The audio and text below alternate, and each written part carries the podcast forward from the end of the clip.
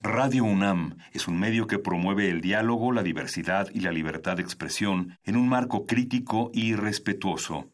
Los comentarios expresados a lo largo de su programación reflejan la opinión de quien los emite, mas no de la radiodifusora.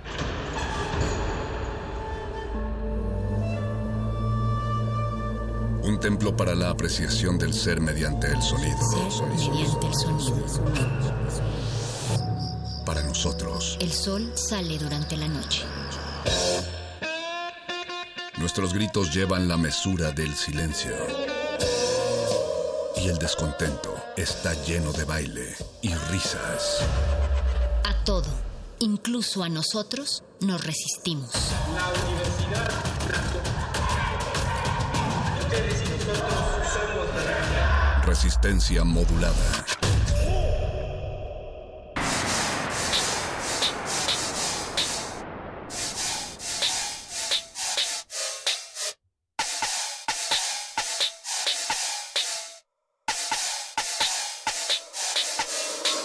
When I flip the clutch. Days when I wasted a lot. Some days I was waste like plums. That ain't been ate for months. Mom's in this place to glum. Food that I ate, hey my Tom. Can't settle fairy tales, skin pebbles. Raised in slum. Somehow I gotta make me some. I ain't trying to stay on mums. Mom said don't play with guns. Banging, I ain't playing on drums. Slanging it under no thumb. Make me draw from my thumb. Put it on pie, I ain't eating crumbs. Get rich, then you die, don't mean that much.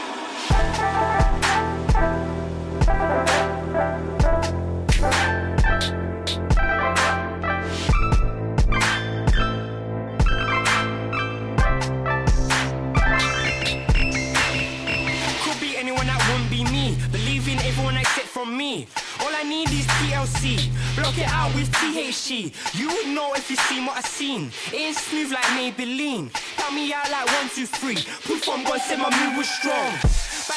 Between my teeth, said I'm moving long. Do you know where I've been? Back and forth to Timbuktu, still I come through like Mr. Sheen. Dealing with Charlie Sheens. sad Satan, can you play the strings? No cut, no scene. Look, you kill and I get eye green.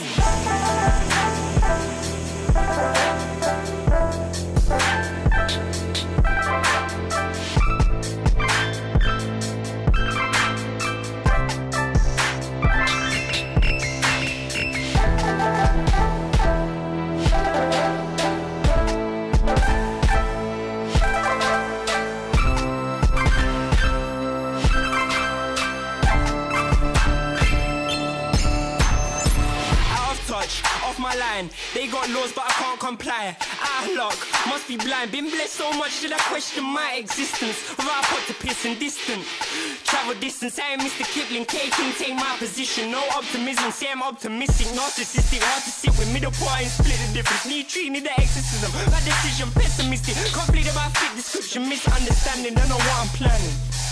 Paint a different picture, need a safe landing. Life in the caption. Why you live for Insta?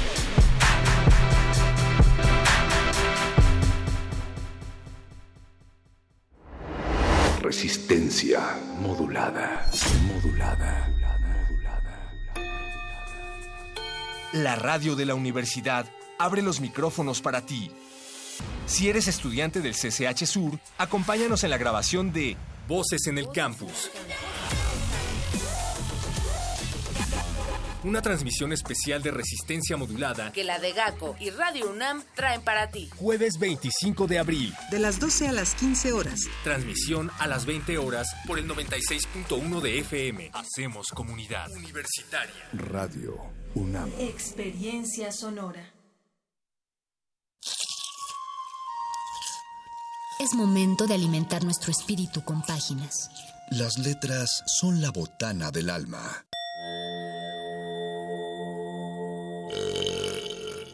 Recuerda la máxima. Los libros son como los tacos. Aún los malos son buenos. Muerde lenguas.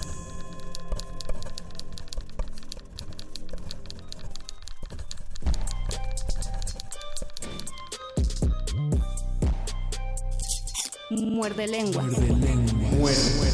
Muerde, muerde.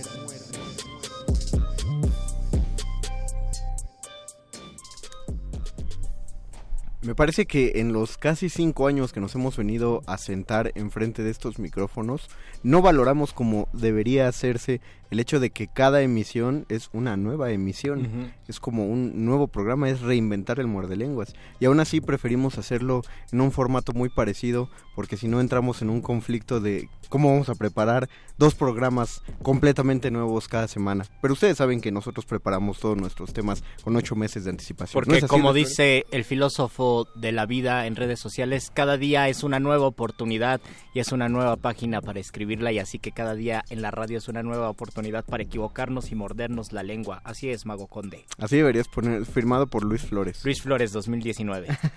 Bienvenidos a este Muerde Lenguas, 8 de la noche, casi con 10 minutos del 24 de abril. Es miércoles y ustedes se preguntarán qué pasó con la, la salutación que hace el perro muchacho al principio. Pues recuerden que este es un nuevo formato de resistencia modulada. Estamos estrenando horario. De hecho, el día de hoy se va a estrenar un nuevo programa de resistencia modulada. El primer estreno dentro de esta semana de renovación, vengan y escuchen en punto de las 9 de la noche Manifiesta o Manifiesto como ustedes prefieran pronunciarlo, como más les acomode, porque los programas de radio tampoco tienen género.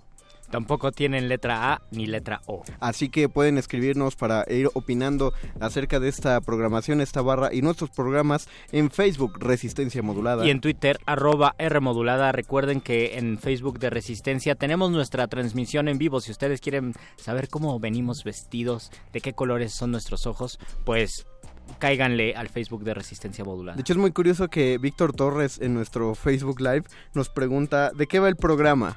Y en serio, amigo, aquí arribita hay una descripción. O sea, te lo decimos con todo gusto, pero aquí arriba hay una descripción que dice claramente que el tema es lo nuevo.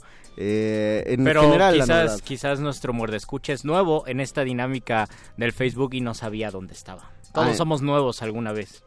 Eh, podemos ser nuevos, como ya dijimos, cada programa es nuevo, entonces sí, si te estás integrando como un nuevo escucha de eso va eh, el muerde lenguas de literatura y eh, este específico habla acerca de lo nuevo en esta paradoja sobre la novedad de la que empezamos a hablar el lunes. Si un libro es clásico y conocido por muchos, pero tú lo empiezas a leer, cuenta como un libro nuevo o cuenta como un libro clásico y tú eres el nuevo. ¿O cómo se estás leyéndolo. Debería existir una palabra para eso, ¿no? Para eh, una para experimentar algo nuevo que otros ya han experimentado, o sea, eh, no sé, una como por ejemplo serendipia, que significa eso de eh, un encuentro afortunado que no te esperabas. es una palabra muy específica. Yo estaba pensando justo en palabras específicas, no se me ocurre ninguna, pero en alguna lista de palabras que son nuevas para nosotros porque nunca las hemos pronunciado. Y llega el feliz momento en que abres un libro o escuchas la radio y dicen, por ejemplo, la palabra serendipia y debes confiar en,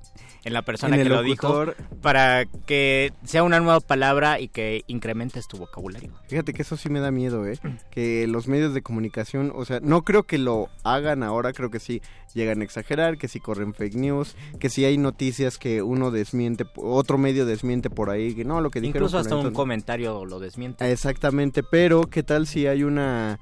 Eh, que, un, un, amigo lo planteaba así, me decía, ¿qué tal que no existen los elefantes? Me decía. Oh. Entonces me decía, porque tú has visto un elefante y le digo, sí, en el zoológico. Y me decía, ah, bueno, entonces otro animal, cualquier otro animal. ¿Qué tal que no existe? El dragón de Komodo. El dragón de Komodo. Sí, ¿cuándo has visto tú personalmente un dragón de Komodo? No, yo nunca. Eh, es como eh, los terraplanistas que creen que Australia no existe. Oh, que es un invento del gobierno. Como Tlaxcala. Como Tlaxcala. No, bueno, eso, eso es claro. Tlaxcala no existe y eso todos lo sabemos. Pero Australia dicen que le pagan a un montón de actores distribuidos en el mundo para decirle a la gente que vienen de Australia. Oye, qué bella teoría de la conspiración. Está horrenda.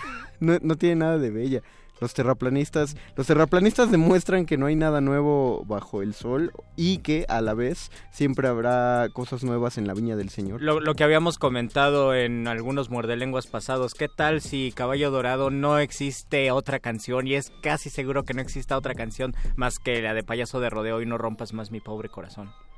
Nadie lo va a saber porque yo creo que nadie se va a atrever a hacer lo que va a hacer con vamos a este Vamos a googlear un disco de Caballo Dorado. Yo creo que no existe. Y se va a presentar algo que no que no, que no va a ser. Porque aparte será un hallazgo para todos nosotros, ¿no? Y nos tendremos que preguntar de forma más seria, ¿qué tal si esos libros que se quemaron en la biblioteca de Alejandría o qué tal si esos códices prehispánicos del mundo maya en realidad no existieron y también son un son un invento de la modernidad y así nos podemos ir pensando en muchísimas teorías que damos por sentada. Por ejemplo, el, la, la cuestión de que los hombres pasaron eh, por el estrecho de Bering, que en algún momento en la primaria era sí o sí. Nos lo enseñaban y decían, esta es la única manera en que los seres humanos pasaron de un continente a otro y de repente nos dicen que no. Hace poco escuché de un conferencista que se está poniendo en duda que en el México prehispánico hubiera sacrificios y hay una teoría de historia y una teoría seria donde se intenta manifestar que no había sacrificios humanos, sino que era una información mal manejada. Que sería un invento de los españoles. O que sería, ajá, Pero que hay códices. ¿no? Hay códices donde se ve tal Ajá, cual a un y, monito y esa, y esa cuestión es que muchos de los códices se escribieron después de la conquista. por O, eso sería. o a lo mejor los códices es como su Biblia y entonces Ajá. nos dirían, ah, bueno, pero no lo tomes literal, es, es un juego de alegorías, ¿no? No Así los matábamos, matábamos. Ustedes saben que dice. San Jorge mató a un dragón y mucho tiempo después descubrieron que los dragones no existen y allí se metieron en problemas los, pues los, de, los que escribieron la Biblia. Está bien bonito eso de cómo surgió la creencia en dragones y, y gigantes a partir de fósiles y huesos grandototes que encontraron. Pero bueno, eso será tema para otro momento. Les tenemos una información de primicia que ni cultivo de ejercicios les tiene. Caballo Dorado tiene 14 discos. Oh, no o sea puede que ser, es imposible que solo tengan esas dos canciones, a menos que 13 de esos discos sean un remix de alguna canción, pero no son todos sencillos, ¿eh? no son singles. Qué locura. Sí, sí, es, eh, eso es un nuevo, eso es nueva información. Yo para- pensaba que a lo mucho tenían un disco y ya. No, pues no. Pero esa es una nueva información Ah, perdón, que perdón, es compartimos que- con ustedes. Es que me quedé callado porque aparte abrí el disco donde viene la de No rompas más y hay 12 canciones en ese disco. Wow. Nada más, entonces Yo creo que hay alguna persona que nada más lo puso, puso las prime- la primera pista y desapareció. ya dijo ya para la fiesta. Ya de para ahí en adelante, es todo lo que haremos. ¿Ustedes qué piensan sobre la novedad? ¿Cuál es el libro nuevo que más han disfrutado? ¿Cuál es el libro viejo que más han disfrutado? ¿Y cuál es el libro nuevo que les cambió en el sentido de que no lo encontraban, lo tuvieron que buscar por muchos lados, lo tuvieron que pedir por internet y al fin lo pudieron conseguir? Es raro que alguien que alguien busque literatura, bueno, más bien hay que ser muy conocedor para estar buscando literatura contemporánea, ¿no? Porque eh, la- los libros clásicos y en clásicos entremos a todos los libros de autores, por así decir, consagrados, pues al menos tienes un, un eh, trasfondo en el cual alguien ya te contó el libro o alguien ya te dijo que ya lo leyó. O por lo chorro menos conoces la película. O por lo menos has oído que salió o va a salir la película.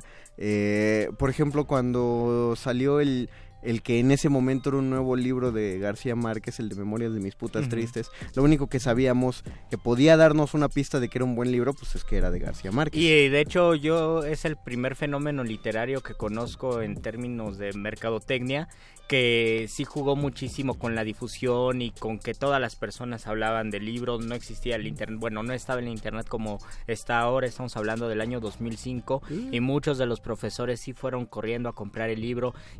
De hecho, se salió la idea, o no sé si es chisme o noticia, que García Márquez cambió el final del libro y primero mandó un- mandó el libro con un final diferente. Ese libro fue el que plagiaron los que hicieron el libro pirata y después Ah. salió una edición con el contenido, con el final que García Márquez había escogido. Entonces, si eras verdadero fan, tenías que apoyar a la industria pirata y además apoyar a, a la industria editorial. O sea, que hubiera habido un hashtag que decía Gabo demanda tu silencio. No spoiles este libro a los que todavía no lo hayan leído. Pero bueno, ese era un, un fenómeno de un libro nuevo que salía y aparte teníamos una idea de que iba, iba a tener un, un impacto positivo, ¿no? Aunque hay muchos... ¿A ti te gustó el de Memorias de...? Yo no leí el de memoria. ¿No lo leíste? Pues, Tengo muchas opiniones. Bueno, mucha gente que me dice que no les encantó el libro. No, oye, yo también por eso no lo leí.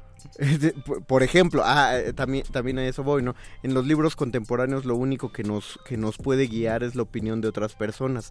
Uno va al estante de, de novedades de cualquier librería y es, dif- es muy difícil que escojas uno en particular. Hay muchos libros sobre política, ¿no? Y es más fácil vender uno de esos libros porque tienen un título impactante, por ejemplo, así que nada tiene que ver. El gigante de los pies de barro, ¿no? Y dices, ay, güey, ¿qué es esto? Y abajo tiene un subtítulo largo que es así como la gestión de George W. Bush después de los atentados del 9-11. Y entonces ya dices, ah, bueno, ya, ya sé de qué va todo este libro, ya tengo una y idea. Y así con la misma fuerza que lo tomaste, con esa misma lo, lo sueltas. Exactamente. Sí, porque ya es, es, como dice Homero, ya vi la mejor parte, ya para que lo rento. Pero cuando vas a otras, a, a libros de ficción o, o, por ejemplo libros, libros de poesía, ¿cómo se acerca a alguien a un libro de poesía contemporánea? Yo creo que un libro de poesía, a pesar de que se publican muchísimos libros de poesía, y cuando hablo de muchísimos, es estoy hablando de que son cientos de libros de poesía al año. Al día. Por, al, no, al año en México por lo menos, no dudo que en el mundo sí sea al día. Eh, por editoriales independientes, por fondos estatales o fondos nacionales que pues tienen el dinero, universidades. Muchas veces estos libros se terminan en, en bodegas o los tiene que comprar el propio autor. Todo, todos estos libros, pues por lo mismo que terminan en bodegas o, o los compra el propio autor, nunca van a tener la difusión que tendría una novela, digamos, de una saga. Es decir, aunque por ejemplo en una novela de un escritor joven eh, o de un escritor que esté rodeando los 40, todavía tiene posibilidad de que su libro aparezca en librerías, que tenga un poco de difusión, que eh, por lo menos él no se encargue de vender los libros de mano en mano. Los escritores que tienen libros de poesía jamás van a, van a poder tener un libro en una librería de prestigio y mucho menos si ponle que sí lo tienen, va, va, a quedar allí un libro aislado y es muy probable que nadie lo compre. No, no, no quiero, no quiero hacerte una pregunta que suene como de ataque, o sea, es más bien como hacia un punto. No te quiero ofender, No te pero... quiero ofender, pero... este, tú, por ejemplo, si vas a una librería, te paras en el estante de novedades y tú, Luis Flores, buscas un libro de poesía contemporánea de un autor del que no has escuchado?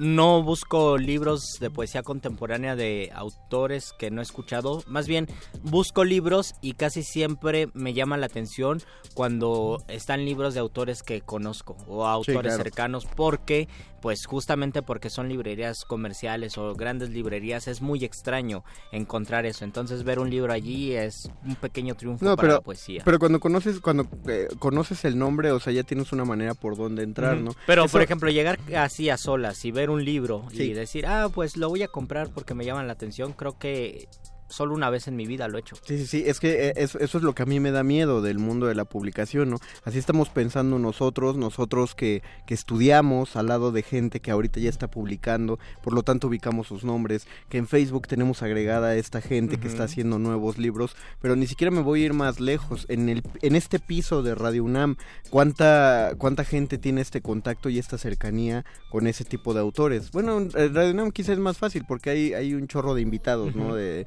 de autores de libros, pero eh, como diría la señora Berenjena, el, ciudad, el, el, escucha de a pie, uh -huh. el ciudadano casual que va por ahí, ¿de qué manera va a buscar acercarse a un libro de poesía contemporánea eh, si no es si no tiene una manera de, de recibir una, una, recomendación si no tiene un punto atractivo de recibir eh, una, una recomendación. Y, es algo que lo hemos discutido muchísimo aquí en Muerde Lenguas y es que en las redes sociales se difunde mucho y se habla mucho de lo nuevo y hay colecciones enteras en muchísimas plataformas de internet donde dicen nuevos poetas de México nuevos poetas de Chile nuevos poetas de Argentina eh, que uh, después de 5 o 10 años pues desaparece, nadie regresa a esa a, a, ese sitio de internet justo porque el internet o las redes sociales tienen esta cuestión de fugacidad y de inmediatez. Entonces aunque sea una investigación muy completa y muy compleja de escritores jóvenes de tal país uno pues va, va bajando su dedo en el Facebook eh, lo encuentra, le da una, rele una leída general y ya lo olvida y se va a otra cosa. Creo que también el gran problema es que si nos abocamos a las redes sociales, que deberíamos eh, centrarnos en ella, o sea, aprender a, a, utilizarlas como una plataforma de promoción de la lectura, uh -huh. es que falta un buen manejo de marketing y de redes sociales dentro del Internet, porque tú ves, claro, estas entradas de blog de poetas uh -huh. contemporáneos, pero casi siempre las entradas de blog son 10 poetas contemporáneos que tienes que leer y bueno, si uno se dedica a escribir o está en el mundo de la crítica literaria, dice, ah, bueno, voy a checar estos 10 nombres. Pero para un lector iniciático o para un lector, este, digamos que no especializado, 10 es demasiado. Sí. O sea, y, no sabes qué tan largo va a ser ese artículo. Y sobre todo, si abres el artículo y lo único que ves es la foto de este muchacho tocándose la barbilla en blanco y negro y mirando casualmente hacia un lado de la cámara, así como que no se da. Tómame una foto como que estoy escribiendo y atrás unos libros. Y atrás unos libros. Y solamente hay un... Nació un 23 de septiembre de 1993 en Juchitán. Pues no, o sea, con el perdón de mis amigos poetas, pero pues no le importa eso al lector. Y, de hecho es una de las constantes aquí de Radio Nam. Cada vez que se va a hacer una cápsula de un poeta, muchos productores dicen, bueno, vamos a hacer una presentación, pero nos vale la biografía, porque nos va a decir muy poco a mí, escucha casual, que voy en el coche y quiero oír el poema. De nada me va a servir saber cuándo, en qué año y, que nació en Juchitán. Y no lo que quiero es directamente ir hacia el poema, entonces hay que hacer otro tipo de introducción. Cuando leemos estos blogs, primero les digo la foto, que por más padre que sintamos tener nuestra foto en la cuarta de forros no atrae a nadie.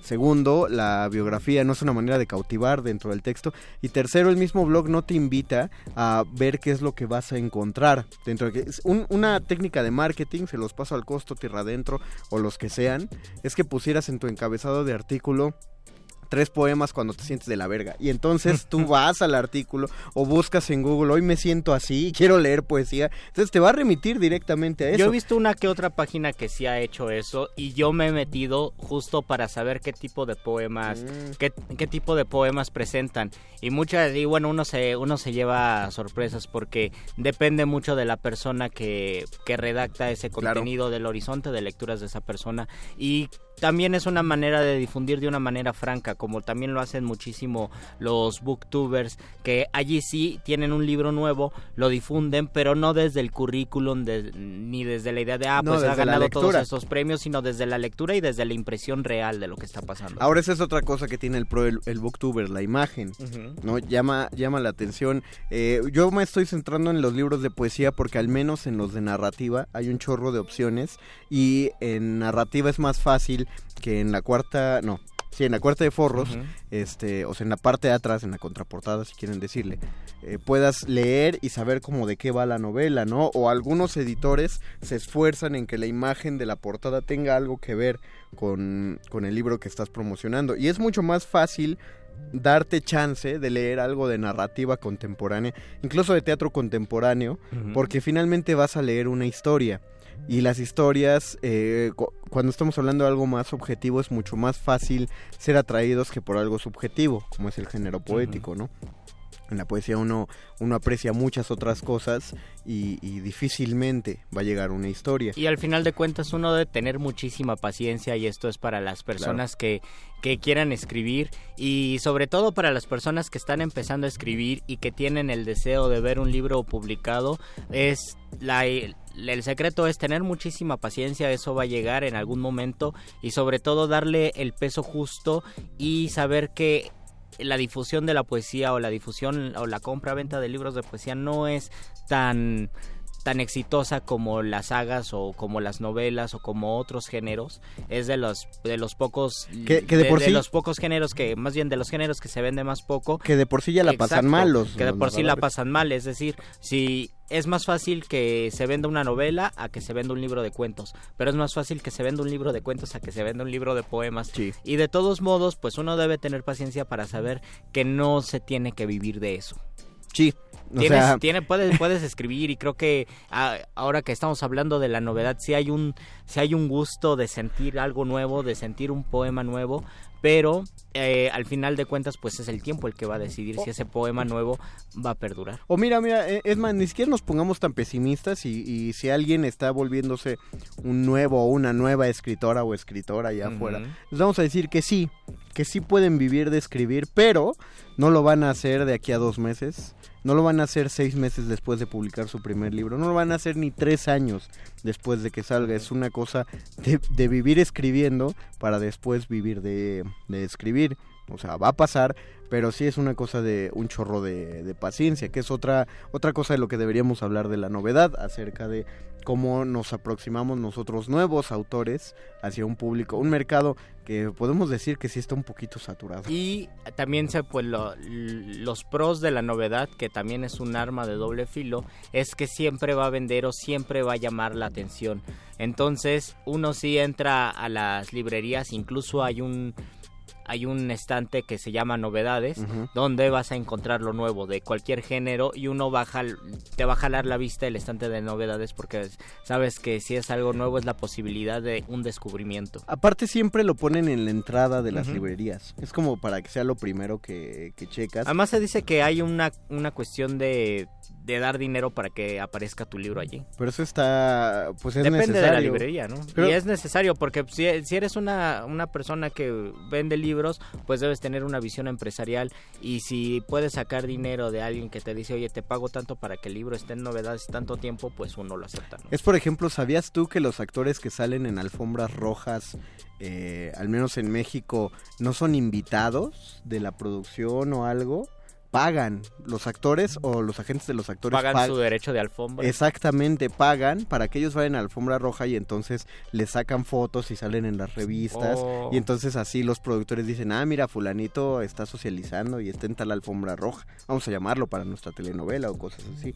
Sí, es todo todo es cuestión de venderse, amigos. Y Así todo que es cuestión de- del sentido de lo nuevo, con relacionado mucho con el sentido de, de consumo. Es nuevo, entonces lo tengo que comprar, porque después, no sé cuánto tiempo después, un celular, por ejemplo, ya deja de ser nuevo y uno tiene el deseo, por lo menos, de comprarlo nuevo y, y- y eso es la...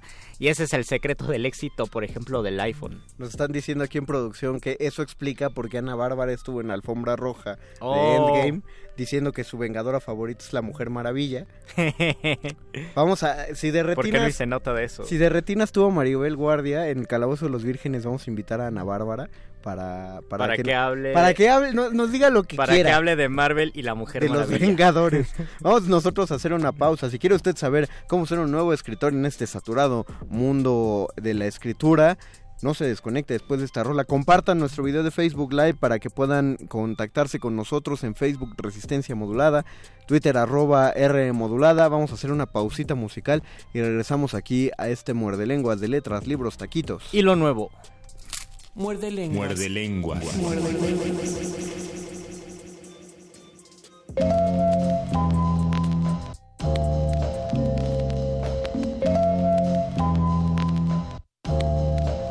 El mismo sueño, un nuevo día. ¿Quién lo diría? Un nuevo día, un nuevo comienzo. Una sonrisa, la mirada fija el viento. Mis pies bailan con este son que es el recuerdo del mascoco, embeleciendo el sufrimiento. Es el poeta de las masas coloridas. La certidumbre, la esperanza dolorida. Le di la vuelta al continente con mi rap, con ansias. No siempre son en oro las ganancias. No hay duda, soy el líder de esta instancia. Por cada mil que dan amor, hay otros mil que brindan odio. Y no hay remedio, no soy promedio. Este es el precio del más grande. Que voy a muerte con ideas que valen sangre. Este es el sueño obligatorio realizado en el despojo. Este es el sueño que se pinta en mi memoria solo en rojo. Este es el sueño que se pinta en mi memoria solo en rojo. Nuevo día en travesía, yo soy el testigo. Este es el sueño obligatorio del despojo aquí conmigo. Nuevo día en travesía, yo soy el testigo. Este es el sueño obligatorio del despojo aquí conmigo. Nuevo día en la travesía, yo soy el testigo. Este es el sueño obligatorio del despojo aquí conmigo. Nuevo día travesía, yo soy el testigo. Este es el sueño obligatorio del despojo aquí conmigo. Un nuevo día, nuevo sol, adiós invierno. Crecen ideas, primavera de progreso. Entra el verano calentando mi cosecha. Un equinoccio, un otoño a mí me espera. Se van los años como un trago de tequila. Y me pregunto si allá arriba alguien nos mira. El tiempo pasa, pero ¿quién nos pasa el tiempo? Será un reloj que va marcando los eventos. Aquí te traigo lo que el viento se llevó. Y recupero que el dólar nos quitó. Revolución dentro desde mis entrañas. Seré un rebelde, pero sí tengo mi causa. Este es el sueño del despojo aquí conmigo. Arrojo vivo, tiño, pinto y lo escribo. Nueva noche, nueva luna en este este. En este este, de este norte escribe este. Nuevo día la travesía, yo soy el testigo. Este es el sueño obligatorio del despojo aquí conmigo. Nuevo día la travesía, yo soy el testigo. Este es el sueño obligatorio del despojo aquí conmigo. Nuevo día la travesía, yo soy el testigo. Este es el sueño obligatorio del despojo aquí conmigo. Nuevo día la travesía, yo soy el testigo. Este es el sueño obligatorio del despojo aquí conmigo. Este es mi hustle duro, intentando arrebatarle las monedas al sistema con Pero es su juego y su dinámica, mi rima automática, esfuerzo y es polémica, lo teórico y la práctica. Esto es a fuego lento, el arrebato del poder será violento. Pregúntale a la media por el circo y sus estrellas. Encuéntrame en un jazz con rimas cuerdas. Encuéntrame en tu rap aunque te muerdas. Y es que es por eso es que no busco panacer en ninguna escuela o reafirmarme en cada calle. Porque la línea está en la esquela y encontrarles el detalle. Este es el sueño obligatorio realizado del despojo. Este es el sueño que se pinta en mi memoria solo en rojo. Este es el sueño que se pinta en mi memoria solo en rojo. Sí, sí. Un nuevo día en la travesía, yo soy el testigo. Este es el sueño obligatorio del despojo aquí conmigo. Un nuevo día en la travesía, yo soy el testigo. Este es el sueño obligatorio del despojo aquí conmigo. Un nuevo día en la travesía, yo soy el testigo. Este es el sueño obligatorio del despojo aquí conmigo. Un nuevo día en la travesía, yo soy el testigo. Este es el sueño obligatorio del despojo aquí conmigo.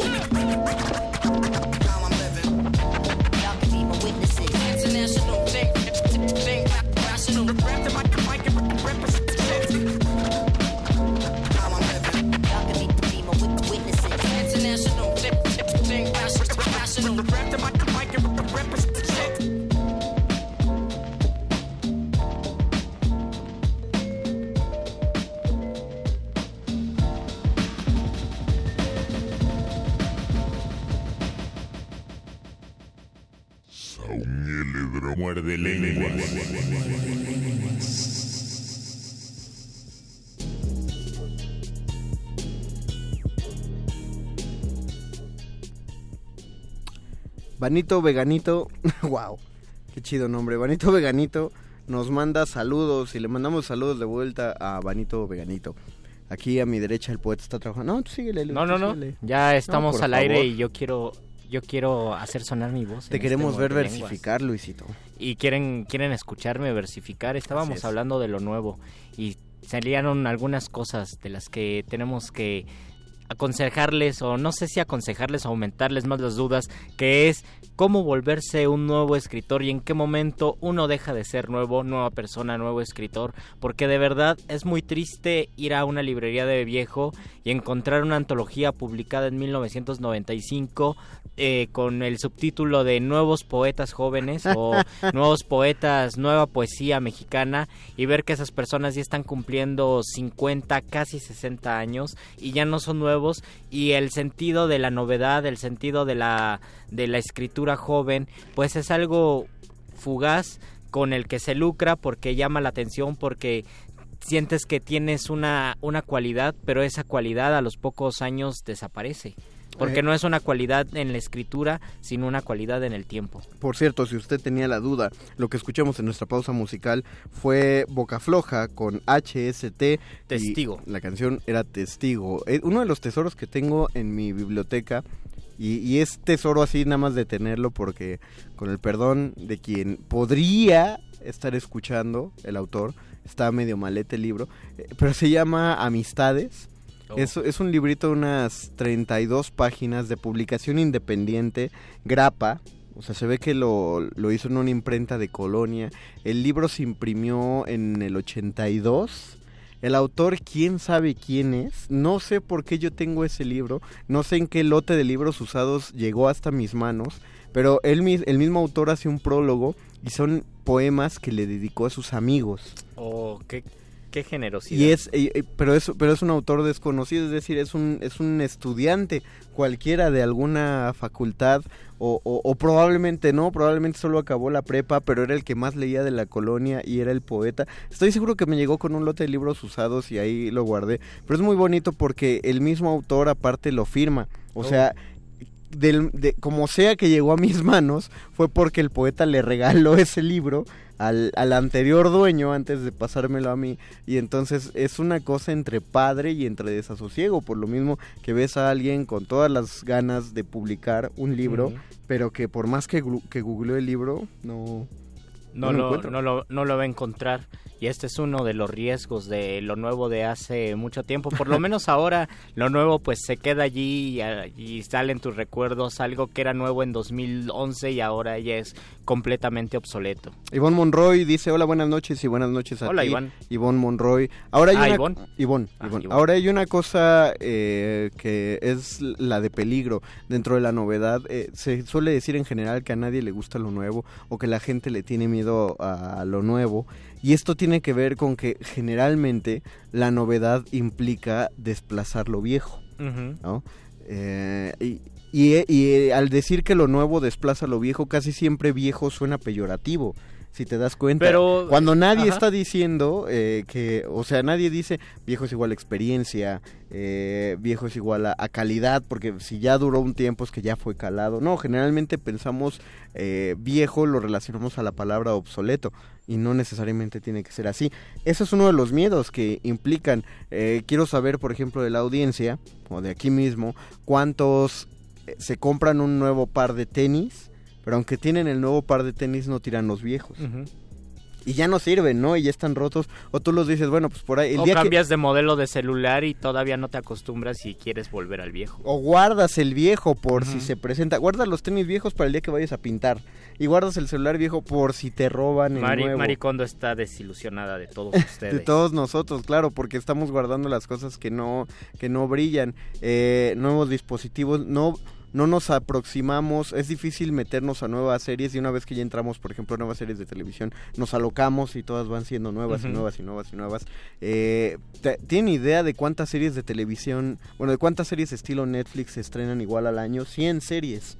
Y uno dice, no manches que consumimos tantas, sí, nada más piensa la última vez que te aventaste un maratón. Y si eso y si eso permea en el mundo editorial, en la industria editorial o en los escritores, también podríamos correr, se podría correr el riesgo de que sí se corre y que siempre se ha corrido además, que lo nuevo es lo que lo que impacta, lo que llena las librerías, lo que se lee y a los pocos años deja de funcionar, al menos de que sea una obra que verdaderamente trascienda, aunque muchas veces lo que se escribe, se escribe con esta tentativa de que sea lo nuevo, de que sea el, el boom, que sea el impacto editorial y después poco a poco se vaya diluyendo a tal grado que al quinto año ya nadie conozca el libro y ya nadie tenga ganas de leerlo. Pero también eso me hace regresar al hecho de que por qué compramos tan pocas cosas en el stand de novedades uh -huh. en general no no tenemos un no tenemos un este un referente y si te das cuenta es como si como si fuera una regla que solo debemos leer buenos libros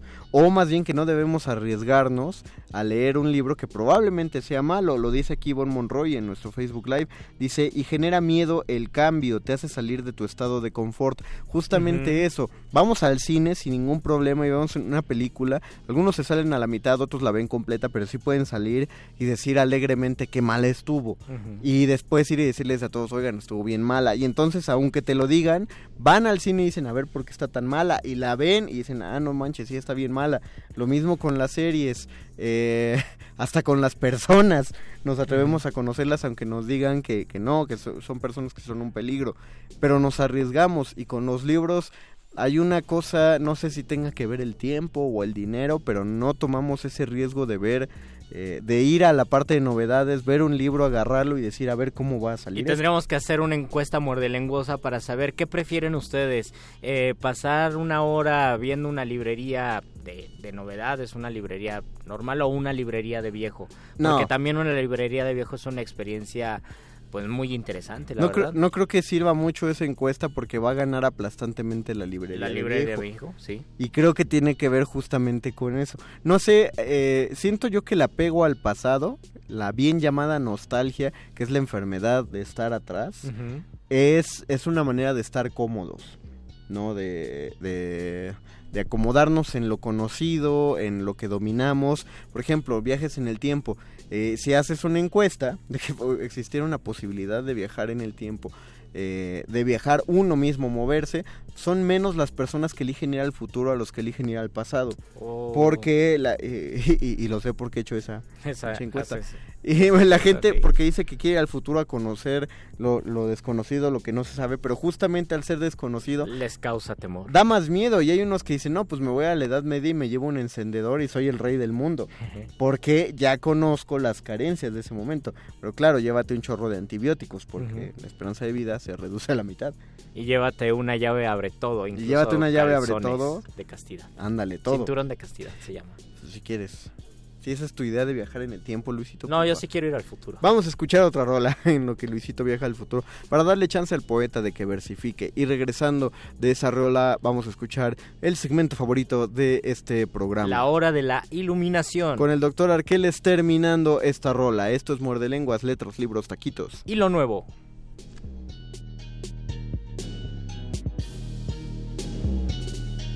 Muerde, muerde, muerde, muerde lenguas. Muerde lenguas. Thank you.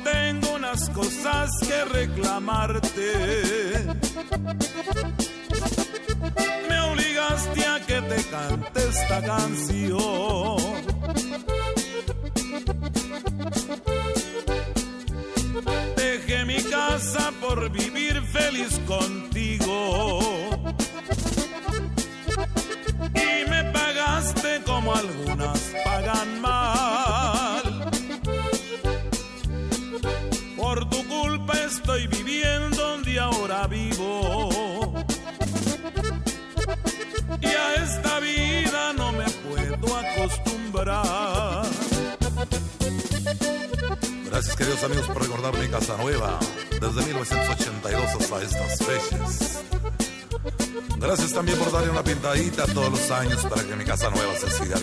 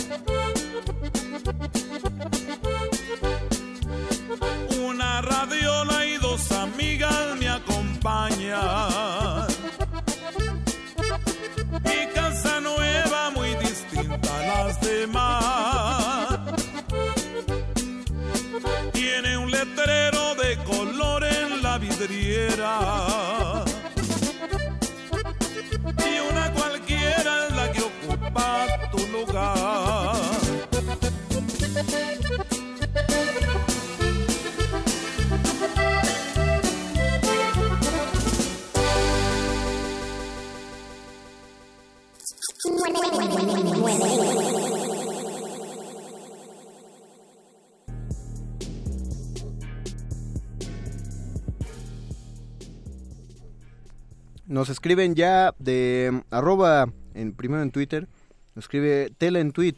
Leí El nombre de la rosa de Humberto Eco en una noche. Lo empecé con la idea Wow. de leer un poco antes de dormir y no pude soltarlo. En una noche. Que es, Órale. es muchísimo. Es Por lo menos son ocho horas, ¿no? De lectura. O sea, sí, De o sea, se, se aventó toda la noche. Veloz, además. Ajá, qué bien. Órale, no, no había visto a alguien que se enganchara tan rápido con... Bueno, tan rápido sí, pero que se fuera al hilo con Humberto Eco. Un Está- profesor de un profesor de literatura me contó que un amigo suyo, no sé por qué razón, cuando eran estudiantes de letras, no sé por qué razón tenía que leer el Quijote en tres días. Entonces, pues son, son mil páginas y se tuvo que chutar más o menos 350 páginas al día, que es muchísimo, que es más o menos como 10 horas diarias. Eh, y después de terminar esa gran hazaña, empezó a hablar con español del siglo XVI. o sea, se... se quijoteó, Se quijoteó. se cervanteó, sobre todo se, ¿cómo se dirá? Aureo secularizó, es decir, se volvió hablante de los siglos de oro. Guau, hiciste un, ver, un verbo. Así me, me salió un verbo nuevo. Un verbo que también es una de las de las cuestiones peligrosas de la lengua. Ya lo habíamos hablado el De, de el- googlear, por ejemplo. Ajá, de googlear y ya lo habíamos hablado el lunes pasado, que es que los neologismos dejan de serlo después de un tiempo. Ahora es muy común lavadora, refrigerador, pero todos esos eran neo- neologismos hace no mucho, hace 100 años. Y lo mismo ocurría hace 500 años con otras palabras o hace 200 años con neologismos que regresaban al español, por ejemplo, eh, reciente que no emergente emergente que es de es de novedoso y que también es de emerger tiene doble significado muchas palabras así que se fueron se fueron acercando al español. Al principio eran nuevas y eran novedosas y los escritores las ocupaban porque sonaban nuevas. Este Góngoro escribía la palabra joven le gustaba la palabra joven y era un neologismo y además era un cultismo le gustaba esa palabra.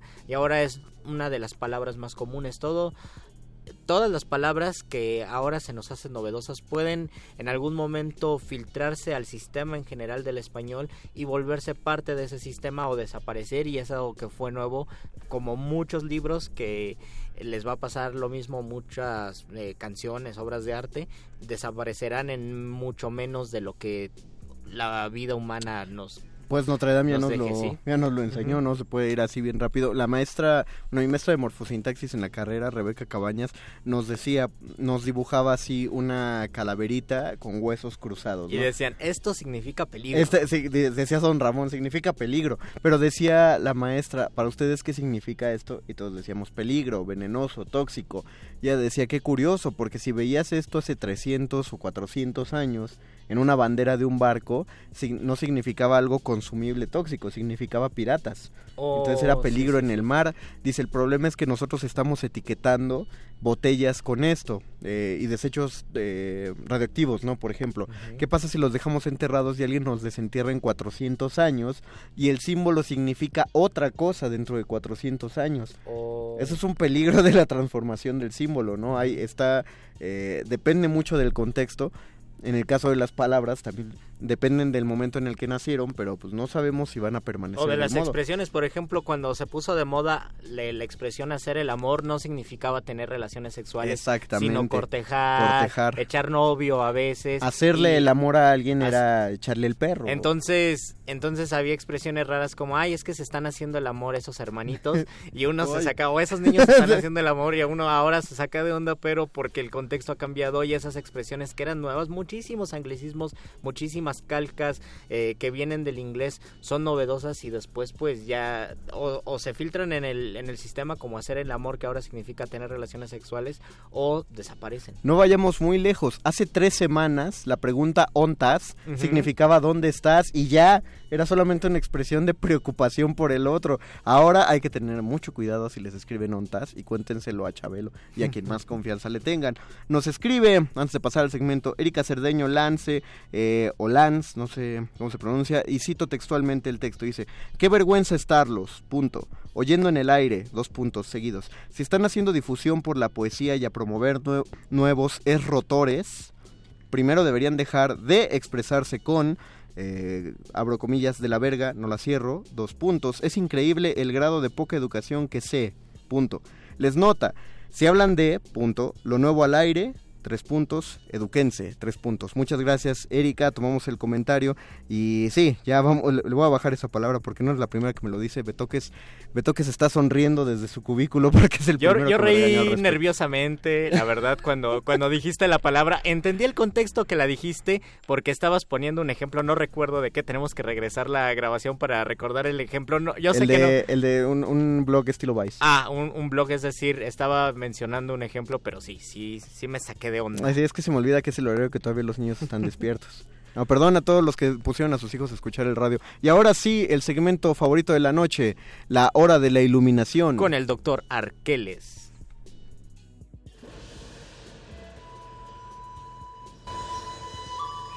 La cúspide filosófica de la lógica mítica.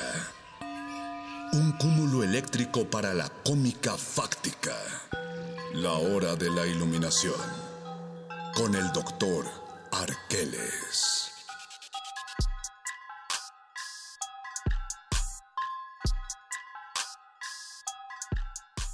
Tengo que leer dos comentarios porque son para mis compañeros en cabina. El primero es de Vanito Veganito que dice qué concentrancia con esas décimas. Qué bonita palabra concentrancia. Concentrancia es de lo más bello. Les voy a decir una nueva palabra. Cuando ustedes van a un restaurante o cuando van a la tienda y se compran unas papitas y su amigo se compró unos doritos y ustedes tienen esa sensación de que querían los doritos y ya se arrepintieron de comerse las papitas porque se les antoja la comida de los demás, a ese concepto se le conoce como arrepetencia. ¿Cuántas palabras Flores O sea, Mar? tiene que ver con la comida. Ajá, si te da la repetencia es que ya No. se te antojó lo del compañero o lo pero, de la novia. pero no hubieras, no te hubieras comido lo que ya te comiste. Ajá, o sea, se te antoja porque, o sea, es el universo donde si tú pides milanesa y ella chilaquiles, ya te da la repetencia porque se te antojaron más los Ah, chilaquiles, pero si tú hubieras pedido los chilaquiles y ella la, la milanesa sería lo mismo. La repetencia. La repetencia es una palabra nueva que se le ocurrió a un compañero poeta Está que a mí padre. me encantó. La vamos a popularizar, vamos a viralizarlo. Y doctor Arqueles, eh, Ivonne Monroy tiene un comentario para usted. Dice que qué padre rola, la que oímos en el bloque, en la pausa musical. ¿Cuál, cuál rola era, doctor? Su título es Mi Casa Nueva. Es un clásico de la música ranchera. Usted, doc, usted tiene un gusto exquisito para escoger rolas. ¿Cómo le va, doctor? Buenas noches. Bien, agradable, Qué bueno, agradable. qué bueno. Manifestándonos aquí en la cabina de Radio UNAM. Qué bueno, perfecto. Cuéntenos, Doc, a propósito de las novedades. Ya habíamos dicho cosas como que no hay nada nuevo bajo el sol, que las cosas siempre eh, se renuevan, que estamos viviendo días nuevos cada día, eh, que el lenguaje se reinventa, eh, etc, etc, etc. Eh, la- sobre, sobre las preguntas que vamos esta vez, eh, todo, toda novedad implica un, un renunciar a una cuestión vieja, no, no puede, no hay una manera de convivir eh, viejo y nuevo. eh, este miedo hacia la novedad tiene que ver con eso. eh, o, ¿Qué onda? ¿Qué, qué pasa?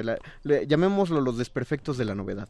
Exacto, y las manifestaciones también de la novedad, en, como les mencionaba ayer lunes, en el afán de innovar, lo que muchas veces hacemos es agregarle elementos o manifestar tal vez elementos que están ya al interior de una, pues puede ser tal vez una doctrina, una tradición, una línea de pensamiento, eh, una forma de escribir, en una tradición pictórica, artística, es decir, lo que a veces ocurre es que se toman, como ya mencionabas tú, ciertos recursos o elementos que más que aparecer de la nada son variaciones y manifestaciones que incluso como dices tú pueden ser tal vez erróneas o defectuosas, pero que otorgan una nueva posibilidad.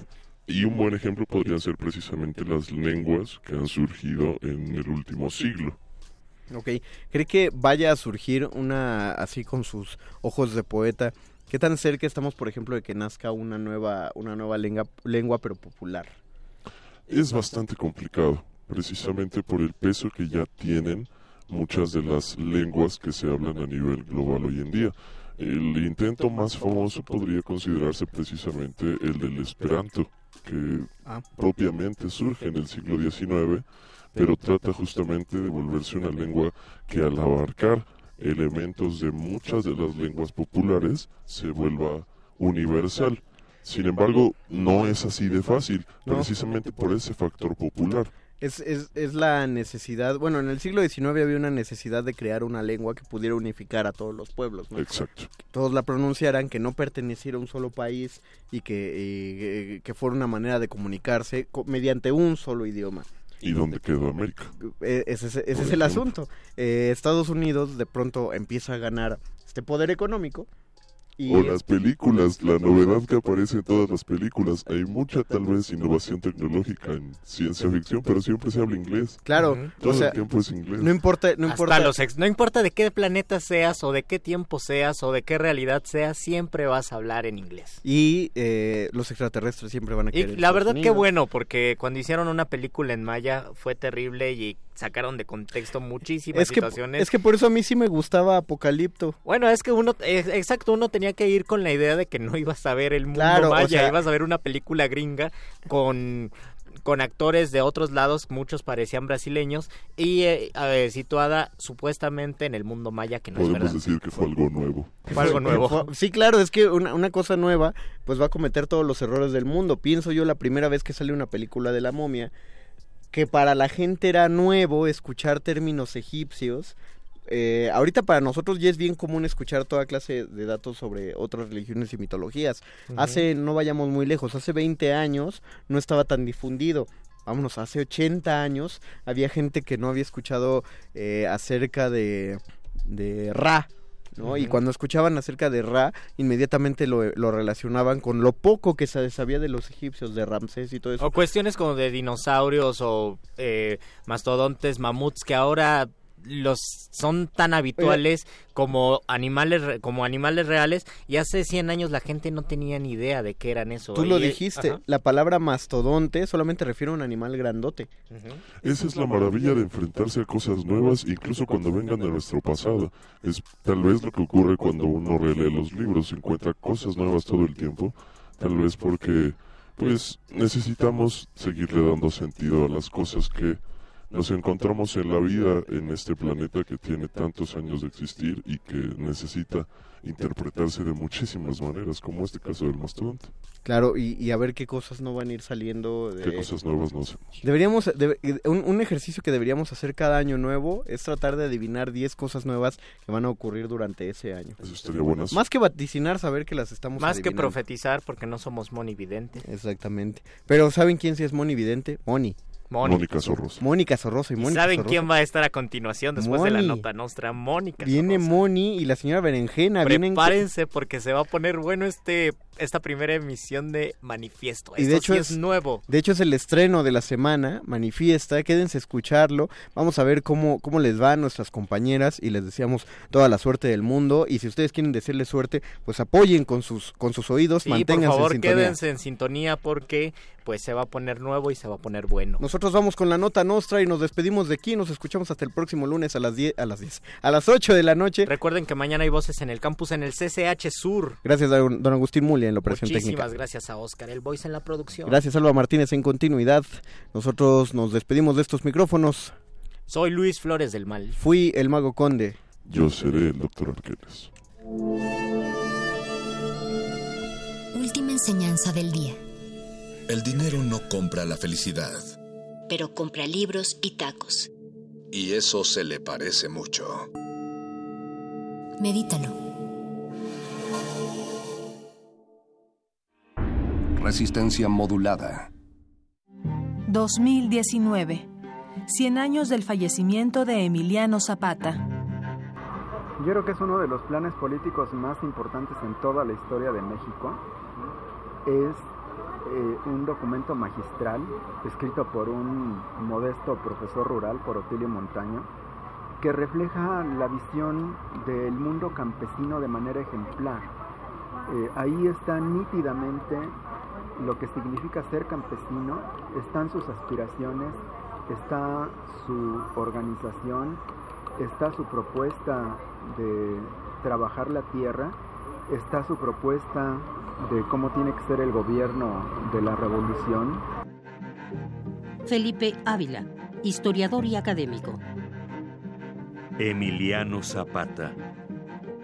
96.1 FM. Radio UNAM. Experiencia sonora. Dejar huella en cada aula de la UNAM es un deber de un verdadero Puma. Deja tu huella y apoya Fundación UNAM a de cara a miles de universitarios.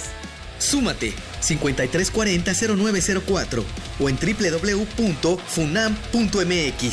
Contigo hacemos posible lo imposible. La responsabilidad al volante es un seguro que nos protege a todos. Por eso, revisa tu vehículo, mantente alerta, evita el alcohol y las drogas, aléjate del celular Respeta los señalamientos. Ponte el cinturón. Utiliza el asiento especial si vas con menores. Con seguridad llegarás a tu destino. Cuídate, cuídame, cuidémonos todos. Secretaría de Comunicaciones y Transportes. ¿Qué es un crush? ¿Afecta el envejecimiento a hombres y mujeres por igual? ¿De dónde viene el amor romántico? ¿En qué consiste la sororidad? ¿Cuáles son las nuevas masculinidades? Escuchar y escucharnos. Cuarta temporada. Una serie de Radio UNAM en colaboración con el Centro de Investigaciones y Estudios de Género, CIEG UNAM. Inicia el primero de mayo. Todos los miércoles a las 10 de la mañana. 96.1 de FM. Radio UNAM. Experiencia sonora. Como una historia con distintas expectativas, un discurso a múltiples voces, un camino de mil senderos y sin límites, así se siente el jazz.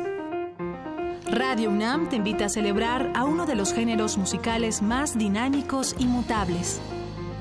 Día Internacional del Jazz 2019. Porque los jazzistas también juegan.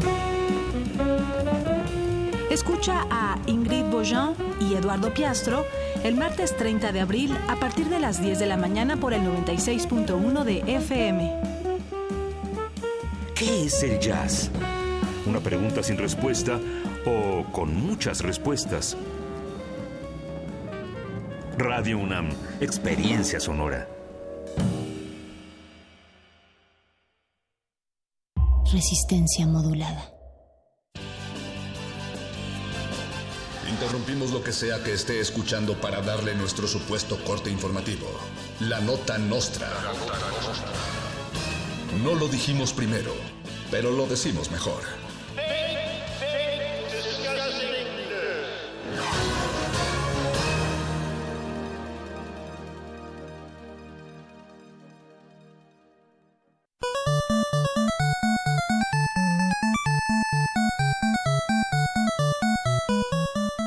Noticias más inútiles de la semana aquí en la Nota Nostra. Asaltan a un grupo de publicistas a plena luz del día y en plena cuarta transformación. Publicistas internacionales que pretendían grabar un comercial para una empresa cervecera en la Azcapo, también conocida como Colonia Azcapotzalco. Tres sujetos armados fueron en plena grabación y con ayuda de varios vecinos los amagaron y los despojaron de miles de pesos en equipo y cervezas. Al respecto, el presidente Andrés Manuel López Obrador dijo que él tiene otra información. Chilangos son confundidos con migrantes y les impiden el paso de regreso de sus vacaciones. Una caravana de chilangos que volvía de sus vacaciones en el interior de la República fue detenida por autoridades mexicanas al ser confundida con una caravana de migrantes latinoamericanos. Al respecto, varios mexicanos fuereños dicen que se quejan del comportamiento reprobable y cochino de los chilangos durante sus vacaciones y exigen que se construya un muro alrededor de la CDMX para que no volvamos a salir. El Estado de México va a pagar por él. Al respecto, el presidente Andrés Manuel López Obrador dijo que él tiene otra información. Ana Bárbara revela que interpretará a la Mujer Maravilla en la próxima película de Alfonso Cuarón. La carrera de Ana Bárbara repuntó luego de que revelara que su vengadora favorita es la Mujer Maravilla en la alfombra morada de la premier de Avengers Endgame. Al respecto, el presidente Andrés Manuel López Obrador dijo que él tiene otra información. Y hablando de los Vengadores, Avengers Endgame parece ser la película más spoileada de toda la historia. Es en serio.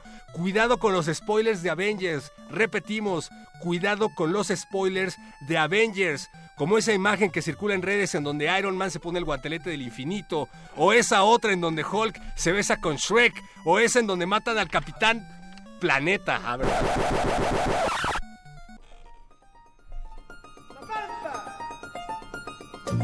Un spoiler transmitido me interesa, me emociona y después me decepciona, pues me deja bien prendido. Es por eso que les pido que ya dejen de spoilear, porque provoca pesar comprender que cada spoiler es como prender el boiler y no meterse a bañar.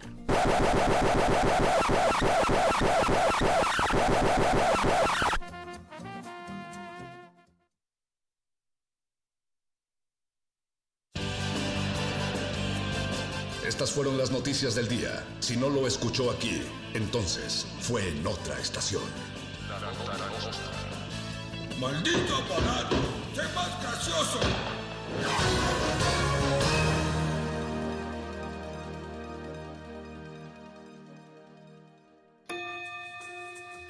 La radio de la universidad abre los micrófonos para ti. Si eres estudiante del CCH Sur, acompáñanos en la grabación de Voces en el Campus. Una transmisión especial de resistencia modulada. Que la de GACO y Radio UNAM traen para ti. Jueves 25 de abril. De las 12 a las 15 horas. Transmisión a las 20 horas por el 96.1 de FM. Hacemos comunidad universitaria. Radio UNAM. Experiencia sonora. Un individuo puede resistir casi tanto como un colectivo, pero el colectivo no resiste sin los individuos. Manifiesto. Logramos documentar un sistema de corrupción. Defiendo lo que soy. Que la dignidad se haga No hay sonidos distintos, solo separados. Tu cuerpo es una revolución. Manifiéstate.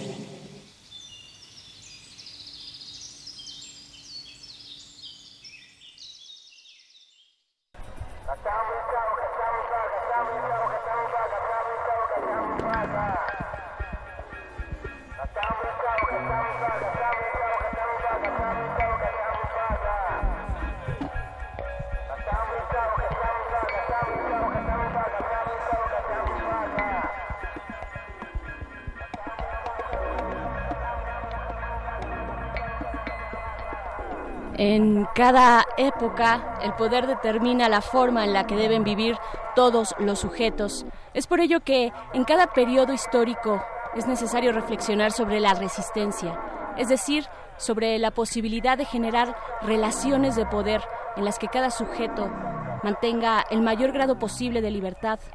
Libertad, relaciones de poder y resistencia constituyen un todo inseparable.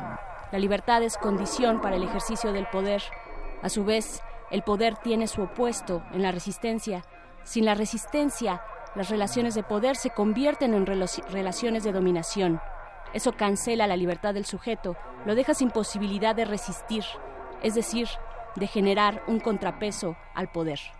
Sobre el poder y la resistencia en Michel Foucault, en Reflexiones Marginales de Víctor Coronel Piña. Por otro lado, dice Lynn Margulis que las alianzas pueden devenir en saltos evolutivos enormes. Los organismos mejor adaptados de los que hablaba Darwin son los que logran hacer las mejores alianzas y no los que destruyen a los demás.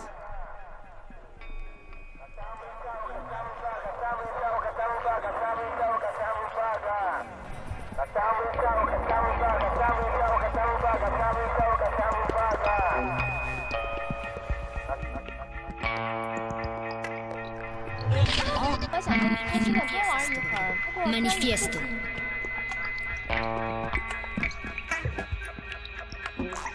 Esta es la forma en la que les damos la bienvenida a todos, a todas y a todes cuando son las 9 de la noche con 11 minutos desde la cabina de resistencia modulada. Estamos manifestándonos en un nuevo espacio que estrenamos hoy como parte de algunos cambios que ha tenido esta propuesta nocturna de Radio UNAM. Nosotras somos Mónica Sorrosa y Berenice Camacho. ¿Cómo, ¿Cómo están ustedes allá afuera? En este espacio queremos contarles, queremos decirles que eh, vamos a hacer muchas cosas con mucha gente que admiramos, que admiramos su trabajo, que admiramos eh, la forma en la que colaboran, se relacionan con otros, con otras, con otros y con nosotras en esta colectividad.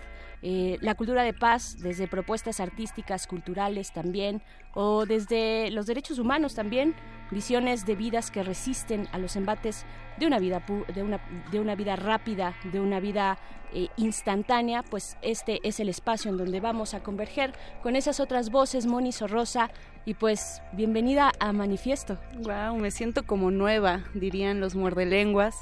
Veré, así es, vamos a colaborar con muchas personas, pero también eh, no solamente con personas que admiramos, también con personas que queremos. De repente se nos olvida esta parte afectiva que es tan importante y como bien mencionas también tan alejada de repente en algunos momentos en esta cotidianidad y en esta vida moderna. Así es que no solamente abrimos el espacio radiofónico de manifiesto, que por cierto se escribe con X, pero se pronuncia como quieran, Puede ser manifiesto, puede ser manifiesta, puede ser manifieste. Es un espacio que está abierto a la crítica y la autocrítica también, ¿por qué no? Porque somos seres cambiantes y nuestro pasar por el tiempo nos dice que somos siempre seres interminables y seres incompletos. Y en esa búsqueda no solamente estamos Berenice y Mónica, también están ustedes quienes nos escuchan, quienes están parando la oreja y quienes tienen algo que decir, que sea un megáfono este espacio radiofónico, querida Bere. Que lo sea, que lo sea con nosotras, que lo sea también con el equipo de producción que está del otro lado del cristal, el señor Agustín Mulia, como todas las noches está al frente de la consola, y también está Alba Martínez en la continuidad y alguien que se mantiene en este proyecto porque vamos cambiando, pero también esto es un devenir. Eh, alguien que se mantiene y que resiste y que es parte importante del manifiesto es Oscar Sánchez El Voice, nuestro productor ejecutivo de esta y todas las noches de miércoles cuando el reloj marca las 9 de la noche, ahora las 9.13. Y pues bueno, con esto les pedimos que se manifiesten en nuestras redes sociales, arroba R modulada en Twitter y en Facebook Resistencia Modulada. Tenemos, híjole, estamos muy contentas de verdad de lo que está ocurriendo aquí, de lo que va a ocurrir, de lo que está por venir y de las invitadas que vamos a tener el día de hoy, Moni. Así es, veré que, que pongan también hashtag manifiesto para que eh, nosotras podamos encontrar más rápido sus tweets y pues sí tenemos sorpresas porque las colaboraciones empiezan desde ya este es el programa 1 pero así como interminables los números, así también interminables las colaboraciones. Va a estar con nosotras Almendra Hernández de Chidas MX, también llegó Gabriela Astorga de No FM, esa radio amiga que con la que ya siento un vínculo muy entrañable, veré. hay una simbiosis ahí. Sí, sí, muy, muy cañón y, y, me gusta saltar de la FM a la no FM de vez en vez también. Y finalmente también está Jessica Marjan, Jessica Marjan. quien ha acompañado también a Resistencia Modulada desde ya hace varios, varios ayeres y trae un proyecto personal y político que me parece muy interesante, muy fuerte y muy necesario en el contexto en el que pues se están desarrollando las violencias en este país. Así es, Jessica Marjan, quien es asesora eh, jurídica y también fundadora de la red de Juventudes Trans en México. Y pues bueno, eh, ah, qué emoción. Gracias por estar escuchando del otro lado de la bocina o desde donde sea que nos estén escuchando. Nosotras estamos aquí en la Ciudad de México, en Adolfo Prieto 133, en la Colonia del Valle, aquí en Radio UNAM, y esta es la propuesta universitaria radiofónica que tenemos para los miércoles, donde, como bien dices, Moni, vamos a tener colaboraciones distintas, van a cambiar, van a ir y venir, pero de eso se trata este espacio, de que esté poblado, lleno de voces, de intenciones distintas, nuevas, y que sobre todo eh, tengamos en, el, horizonte la construcción de paz, la cultura, la diversidad desde lo colaborativo. Ese, esa es la premisa de este manifiesto que hemos de construir cada miércoles a partir de las 9 de la noche. Y pues bueno, esta es la emisión cero. Vámonos bailando porque bailando se hace la resistencia también. Tenemos música eh, propuesta de nuestro amigo Boyce, que creo que más que un productor es parte de esto, vamos a invitarlo en un ratito más a los micrófonos también. Ajá, creo que no escuchó eso. Que salga, que salga de su zona de confort. Sí, vente para acá, boys. se ríe, pero a la vez que se ríe nos va a mandar a música. Vamos a escuchar de eh, Banana Sound Cartel. Es, eh, la canción es Escumbia, sonido Berserk Remix, remix un álbum que se titula Crema Remixed del 2019. Este es un colectivo compuesto por productores de todo el mundo, conocido por mezclar música colombiana, particularmente la cumbia. Por ahí, si a alguien le gusta la cumbia, es el momento de pararse a bailar afrotropical y electrónica. Vámonos con esto, están en manifiesto. Vámonos.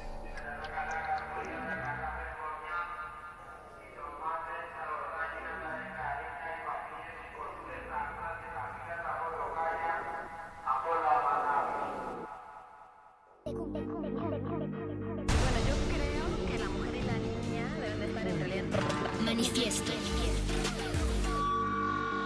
Manifiesto.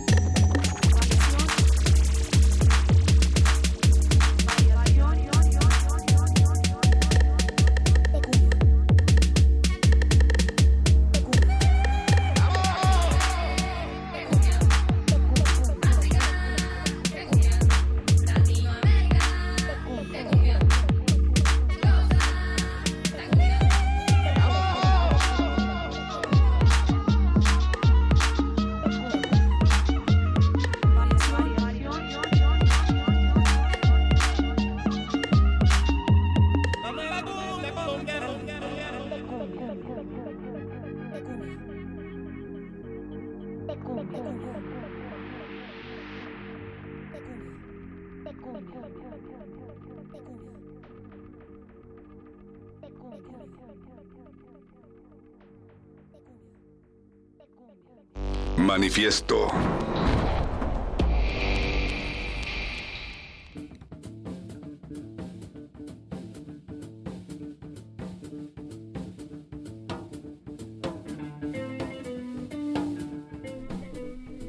Regresamos a Manifiesto. Recuerden que se escribe con X y se pronuncia como quieran. Bienvenidos todos y todas a esta sección refrescante de resistencia modulada.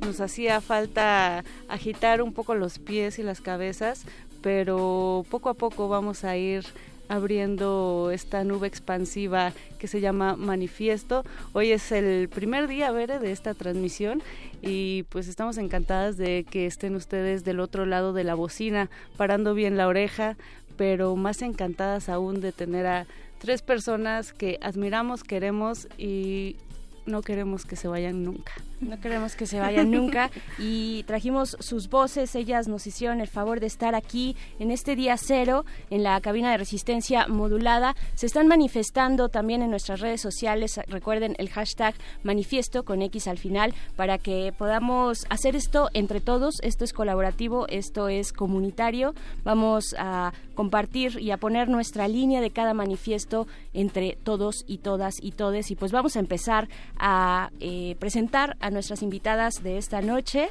las que vienen a dar el remojón, el pisotón en el zapato pues más o menos nuevo. Estamos también transmitiendo, una de ellas está transmitiendo, ahorita nos va a decir para que ustedes se puedan conectar. Eh, vamos justamente de izquierda a de, de, derecha a izquierda. Está Jessica Marjan, quien es asesora jurídica y fundadora de la Red de Juventudes Trans en México. Jessy, gracias por estar acá en Resistencia Modulada en Manifiesto. Muchas gracias a ustedes y pues la patadita de la buena suerte. pero con mucho amor. Con, cariñito, por con cariñito y a la ética de los cuidados. Eso. Bien, me gusta. Y tú estás haciendo una transmisión en vivo también. ¿Desde qué cuenta te podemos seguir? Desde la cuenta de Jessica Marjan en mi Facebook personal. Eh, por ahí pueden entrar. Perfecto.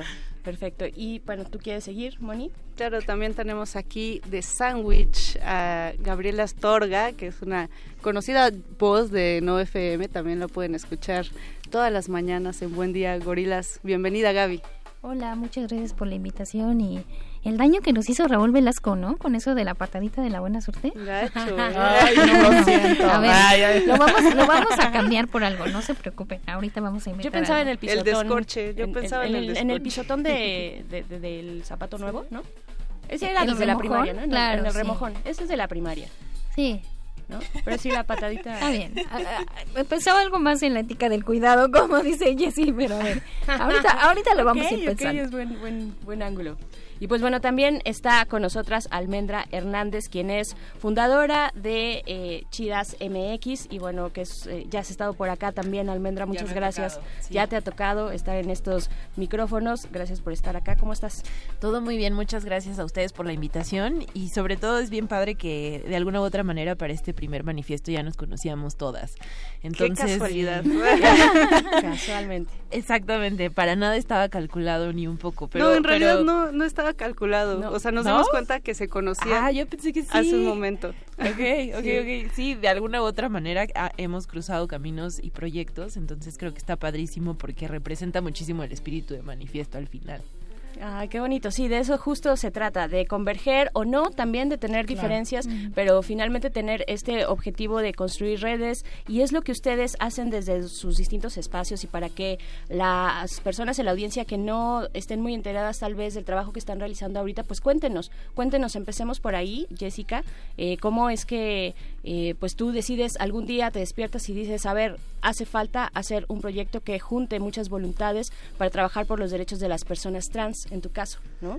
Claro, eh, creo que como a todas el tema de, de salir de, de salir yo creo a mirar más allá de lo aprendido es algo que creo que muchas de nosotras tenemos en común, ¿no? De pronto eh, pienso que, que todas heredamos el mundo que heredaron nuestros padres, nuestras familias, pero que hubo algo que simplemente nos puso en movimiento y activó tal vez desde la indignación, tal vez desde el dolor, tal vez desde incluso eh, como decimos muchas eh, dentro de las resistencias, este sentimiento de, de organizar la rabia y defender la alegría. Creo que eso fue y ha sido lo que nos ha sacado a, a muchas a la calle, pues, ¿no? Creo que una de las cosas que tal vez a mí me motivó mucho fue que generalmente cuando eres una persona trans parece que te condenan a la clandestinidad, ¿no? Pareciera que solamente puedes estar como en ciertos espacios donde la gente no se siente incómoda, donde no hay como eh, este, este disciplinamiento, porque creo que nuestros cuerpos, nuestras identidades todo el tiempo están siendo disciplinadas y hay como un mensaje eh, sobre la normatividad de nuestros cuerpos y creo que también algo que creo que me hizo salir a la calle fue la desobediencia, ¿no? Creo que desde chica la desobediencia me ha acompañado y creo que eh, la desobediencia desde lo afectivo, desde desde la indignación, pero también una, una desobediencia muy transformadora a partir de decir eh, toda, todo este relato o toda esta narrativa que está construida para nosotras las mujeres o para en general la diversidad de mujeres, porque depende, porque al yo ser una mujer, por ejemplo, ahora joven, eh, descendiente indígena, eh, ser una mujer ra racializada, eh, ser una mujer que está concluyendo la universidad y vivir como toda esta constante segregación de distintos lados, uh -huh. fue de decir, creo que hay algo y eso, ese algo, esa indignación, esa rabia, creo que hacerla como transformadora de circunstancias, ¿no? transformadora de como catalizadora, pues creo que fue lo que me impulsó, ¿no? Y más cuando, bueno, provengo de, de una familia eh, justo descendiente indígena ñañú, donde siempre recuerdo a mi abuela como una mujer eh, que fue como la defensora de mi felicidad, ¿no? Y creo que nunca dejar como al lado eso siempre me lleva a pensar que incluso entre nosotras, por ejemplo, ahí puede haber existir acuerdos mínimos, ¿no? Pensar como en lo imposible en un mundo como que pareciera que ya está diseñado, pensar, pensar lo imposible en este mundo como llegar al acuerdo entre nosotras de no herirnos, por ejemplo. Sí. Eso fue como algo que heredé, ¿no? Entonces creo que lo que me llevó a salir sí fue como la diferencia, ¿no? La diferencia, porque pues, pero pareciera que esa diferencia que da miedo a la gente, pues, pero más bien convertirla, pues, en poesía, convertirla en rabia, convertirla también como en empatía radical, ¿no? Y en redes también, que es lo que has sí, hecho tú, sí, ¿no? Sí. Eh, Gaby Astorga, tú, eh, pues, ¿qué nos puedes contar de ti, del trabajo que haces colaborativo, mm. eh, de y además de, también del trabajo que, que, podemos algunos escuchar por la mañana o en retransmisión cuando le rascamos ahí a la página de mm. NoFM, en Buenos Días Gorilas, eh, ¿cómo, cómo, pues, ¿cómo tú te posicionas y cómo quieres que te conozca también aquellos que nos están escuchando desde Radio UNAM? Pues yo, eh, digamos, toda mi vida profesional la he hecho como en trabajo colectivo, pero eh, mi vida profesional también ha sido como muy curiosa porque yo provengo de equipos de trabajo en los que suelo ser la única mujer. Por ejemplo, en la coordinación de NFM soy la única mujer, participo en una editorial en la que soy la única mujer y también ha sido un proceso bien interesante para mí irme abriendo a otros trabajos colectivos con mujeres y solo con mujeres. Uh -huh. No ha sido como un proceso eh, particular y, y, muy especial para mí. ¿no? Eh, yo como me integro en FM, bueno, yo llevo trabajando muchos años con uno de los fundadores, que es Benjamín Morales. Entro y además entro como de un estereotipo, hablando de las etiquetas eh, que menciona Jessie, ¿no? Es, necesitamos a alguien que nos ponga en orden. Entonces, entro un poco a cumplir de, a ver, que es un desastre, qué pasa, hay que cumplir con tiempos, hay que disciplinarlos, hay que hacer, hay que hacer, hay que hacer.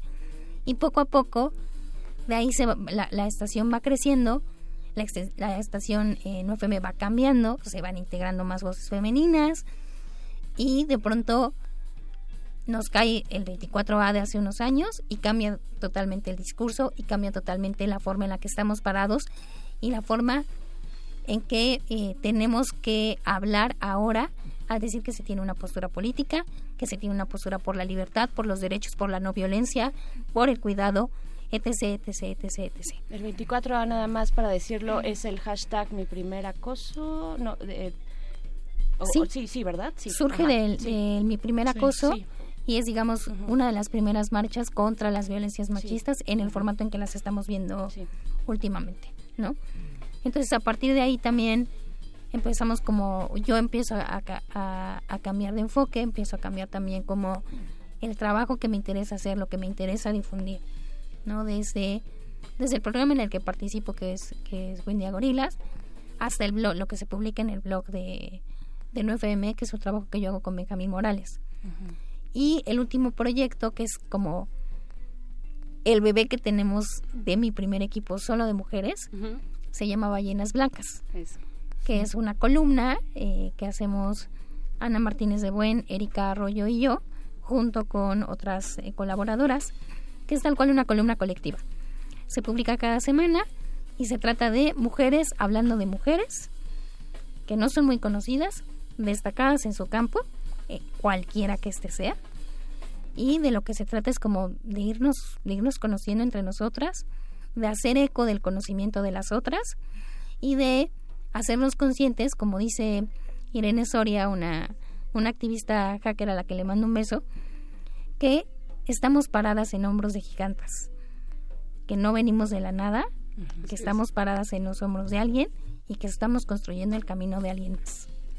Me gusta mucho, Gaby, cómo mencionas esta cuestión de el impacto que tiene el contexto social y lo que está sucediendo en la calle, lo que está pasando en el país, mm. en el programa de radio, ¿no? Sí. Es decir, un poco lo comentábamos, Almendra, ¿no? O sea, cómo a veces estamos en, metidos o sumergidas en la cotidianidad y la vida está allá afuera y nosotras estamos en un soliloquio de prácticamente una rutina que hacemos sin pensar en cómo lo, el contexto, lo social se está transformando, ¿no? Exacto. En ese sentido, yo creo que también Chidas MX responde a esa necesidad, ¿no? Justo que, que tanto, ya lo habíamos hablado alguna vez acá, igual en Resistencia Modulada, eh, estos, esta necesidad de proyectos que salgan de la cabina, que salgan del, del, medio. Al final, No FM tiene sus fiestas de aniversario donde se reúne su comunidad también en un espacio físico que además la comunidad de No FM es súper fiel y es y está siempre ahí la, la banda. fiestotas, ¿no? fiestotas que se arman los No FM bien chidas.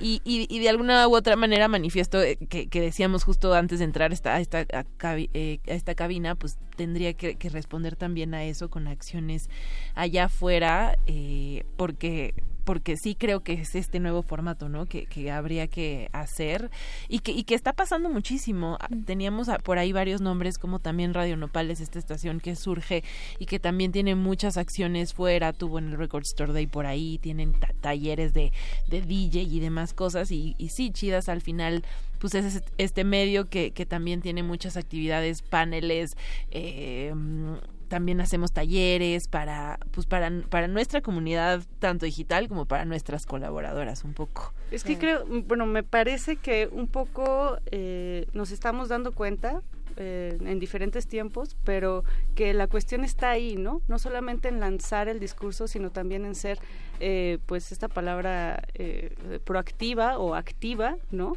Hacer talleres, organizar conferencias, reunirnos con otras personas que están como en la misma línea, ¿no? A mí me gustó mucho, por ejemplo, el evento que hicieron el fin de semana, Chidas MX. Nos recomendaron justo ustedes dos. Yo le decía a Gaby, por, por un lado, porque ni siquiera me acerqué con Benjamín ni con Vikingo, obviamente. fue con Gaby, oye, ayuda a mi amiga, igual con Moni, y las dos luego, luego eh, echaron paro para mover el evento, y pues, pues justo es, de esto que hablábamos, ¿no? De estas redes. y esta realidad que sale luego del Internet, que parece que está muy en el Internet y se queda ahí pero que es lo que nos está pasando a nosotras, ¿no? O sea, estamos hablando del hashtag MeToo eh, concretamente y lo que acaba de suceder con ya círculos muy especializados de MeToo músicos, MeToo escritores, eh, y nos damos cuenta que de repente no nada más el villano es como lo pintan los cuentos, ¿no? Como lo pintan las noticias, ¿no? O sea, esta persona... Eh, pues no sé, o sea, esta persona que viene de tal lugar, estas etiquetas, este estigma, sino que puede ser nuestros propios compañeros de, trabajo y es sumamente lamentable. Y que justo este espacio manifiesto y las, las redes trans y un montón de proyectos responden a esta violencia de género, porque si no existiera, no existirían espacios como estos de eh, que tienen como focos muy muy especializados. Y es lo que hablábamos en este panel que hubo el sábado. Hablábamos del Me Too en las industrias creativas porque jamás se había eh, eh, desatado esa conversación. Simplemente hablábamos de la violencia de género, pero al revisar todos los hashtags que era Mi Tu Danza, Mi Tu Música, Mi Tu Teatro, eh, era Mi Tu Creativos, Mi Tu Publicidad, junto con músicos que eran los que tenían mayores denuncias, veíamos que el, justo el, hilo conductor es que son industrias creativas donde no muchas veces hay una estructura y no te puedes acercar a denunciar, no te puedes acercar a pedir ayuda, porque de pronto en los medios no uno pues no, no tenemos un eh, lugar de recursos humanos. Y, y, por otro lado también eh, hay una línea muy delgada entre pues aquí todo es muy buena onda, aquí todo es de compas y de pronto el MeToo desató esto para decirnos no, la neta no, la neta hay un montón de problemas y, y, y las mujeres no tenemos dónde decirlo, entonces vamos a ponerlo en Twitter y, y, y se desató eh, pues todo esto que ya conocemos, ¿no? Que ocurrió y justo la idea era sacar esa conversación de lo digital, traerlo a lo físico porque es lo que nos gusta y es lo que queremos hacer y no está chido que tengamos que eh, seguir reproduciendo eso porque así se ha dado. Me parece que justo es momento de hacer una diferencia. Sí, yo creo que lo importante de sacarlo de al mundo tridimensional y no quedarnos en, en la parte digital es que sí, efectivamente todas las industrias creativas predominan, por ejemplo, en el, en el Me Too, por esto que menciona Almendra de la permisividad, la apertura, eh, la amistad, el compadrazgo, etc., etc., etc., pero también porque somos quienes usamos las redes. O sea, sí estamos en, una, en un escaloncito bastante amplio de privilegio que nos permite hacer estas denuncias en redes, ¿no? O sea, seguramente habría Me Too abogadas, Me obreras, Me trabajadoras del hogar, etc., etc., pero pues no está en Twitter. Entonces lo importante que es sacar no solamente estas conversaciones de la cabina y del mundo digital, sino a las calles y a los espacios domésticos y a los espacios de cada uno de nosotros. A mí me parece, me, pasaba mucho cuando empezaba como a hacer yo empecé a hacer como ciertas notas en UFM para tratar de eh, tener una conversación un poco más cotidiana sobre temas políticos. Empecé por economía porque no entendía un carajo. Entonces era así como, a ver, expliquemos esto en ocho puntos. Expliquemos esto con GIFs, expliquemos esto con gansitos. Y de pronto yo hacía eso y decía, no, está súper padre, todo el mundo me retuiteó. Y llegaba a mi casa y o llegaba con mis tías y ellas ni enteradas, ¿no? Entonces así de, saquemos la conversación y llevémoslo a lo cotidiano y llevémoslo a lo doméstico porque ahí es donde tenemos que tener una injerencia. Claro, y ahí también entra con, con esta importancia de que, a ver, eh, nos estamos uniendo a partir de una necesidad y a veces en contextos muy duros, ¿no? Donde la necesidad es muy, muy fuerte y que puede rebasar eh, mucho nuestras capacidades individuales y hay una necesidad de juntarse en colectivo y me parece que la red de juventudes trans con Jessie Marjan tiene ese, precisamente ese punto. Vamos a hacer una pausita musical. Estamos platicando en esta emisión cero de Manifiesto con Almendra Hernández, Jessica Marjan y Gabriela Astorga. Vamos a regresar precisamente con eso, contigo, eh, Jessy, y pues vámonos con esto. Nuestro productor está ansioso ya, quiere sacar esos sonidos. Vámonos con esto y volvemos a Manifiesto. Manifiesto.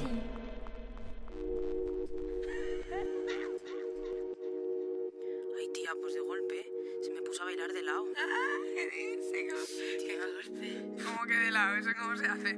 ¿Y tú qué hiciste? Pues nada, tía, yo le dije, bailame pegado, bailame pegado, bailame pegado, bailame pegado, bailame de lado, bailame pegado, bailame. Ella me baila lento, me baila pegado, en todos los bolos donde hemos tocado. Ella me baila lento, me baila de lado, sé lo que tenemos, no lo hemos hablado. Ella me baila lento, me baila pegado. En todos los bolos donde hemos tocado. Ella me baila lento, me baila de lado. No sé, no sé. Mi musa tiene la corona. Y lo parte en Madrid, lo parte en Barcelona. Pero ella no quiere el trono. Quiere saber cuándo será el próximo polo. Follame la mente, me folla lentamente Follame y luego miénteme, miénteme. Tienes toda la carita de haber llegado para dolerme. Yeah. Tu labio de sándalo, bailame desnuda. Viaje del áudano, la décima musa. Poetisa de la luna en ciudades intermitentes. Infiernos paralelos y palabras imprecisas. Las miradas a destiempo, los versos con las prisas. Las manos rebeldes y los ojos que sonríen. La miro cuando camina y no sé lo que me pide. Casi desconocidas, casi desconocidas. Pina, pina, nadie la domina. Mami, si te pone encima, subido de anfetamina. Pina, pina, nadie la domina. Mami, si te pone encima. Pone a vibrar a la sala con sus aires de mala. No me dice nada, yo no sé lo que le pasa, yo no sé lo que le pasa, yo no sé lo que le pasa. Oye, Elvira, dime algo por el WhatsApp. Ella me baila lento, me baila pegado. En todos los bolos donde hemos tocado. Ella me baila lento, me baila de lado. No sé lo que tenemos, no lo hemos hablado.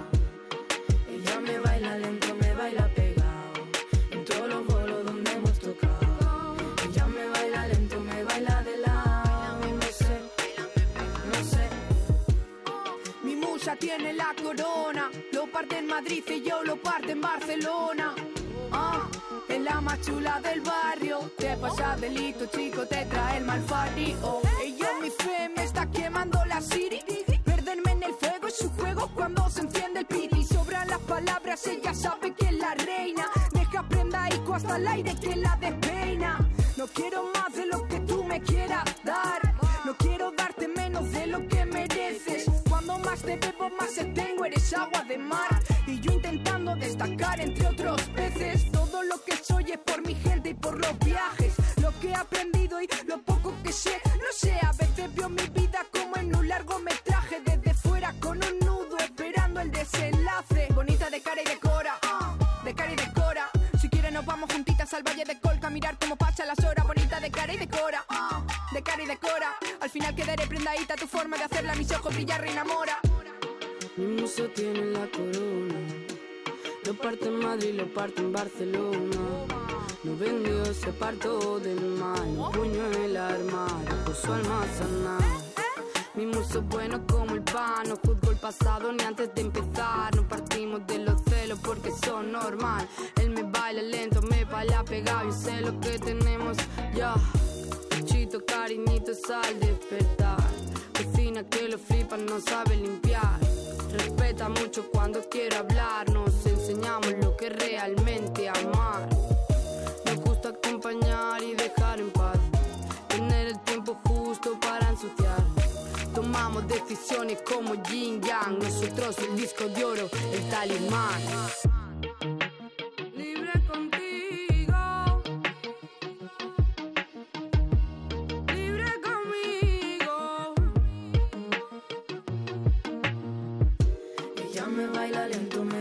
Pegado.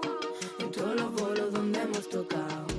Ella me baila lento, me baila de lado. No sé lo que tenemos, no lo hemos hablado. Ella me baila lento, me baila pegado.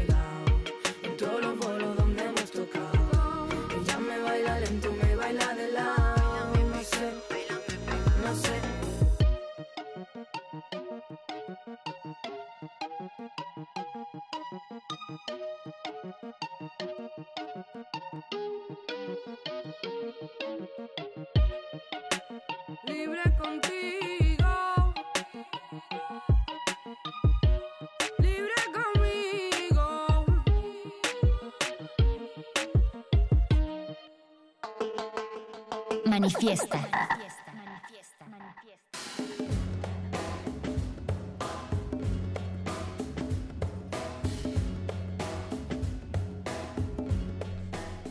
Seguimos aquí en Manifiesto, en Manifiesta. Manifiéstense ustedes también en nuestras redes sociales, arroba R modulada en Twitter y en Facebook Resistencia Modulada. Los queremos leer, las queremos, eh, queremos saber qué es lo que están eh, pensando respecto a este nuevo espacio en Resistencia Modulada que el día de hoy, esta noche, tiene una mesa de verdad chida chida, chida, así tres veces chida, porque están con nosotras Almendra Hernández de Chidas MX, está Jessica Marjan de la Red de Juventudes Trans y Gabriela Astorga de No FM. Y pues nos quedamos, ya se imaginarán ustedes allá afuera que eh, fuera del aire estuvimos aquí dándole durísimo a estos temas y llegamos al punto de hablar de nuestros privilegios, ¿no? Que ya lo mencionabas, Gaby, de cómo, eh, cómo darnos cuenta de esos privilegios en, en toda esta cuestión del Me Too y de quienes tenemos una voz y quienes tenemos un acceso a Internet, al espacio digital, quienes nos podemos pronunciar desde esos espacios o desde estos espacios con un micrófono y la responsabilidad que significa también, si tienes un privilegio, bueno, pues hazte responsable.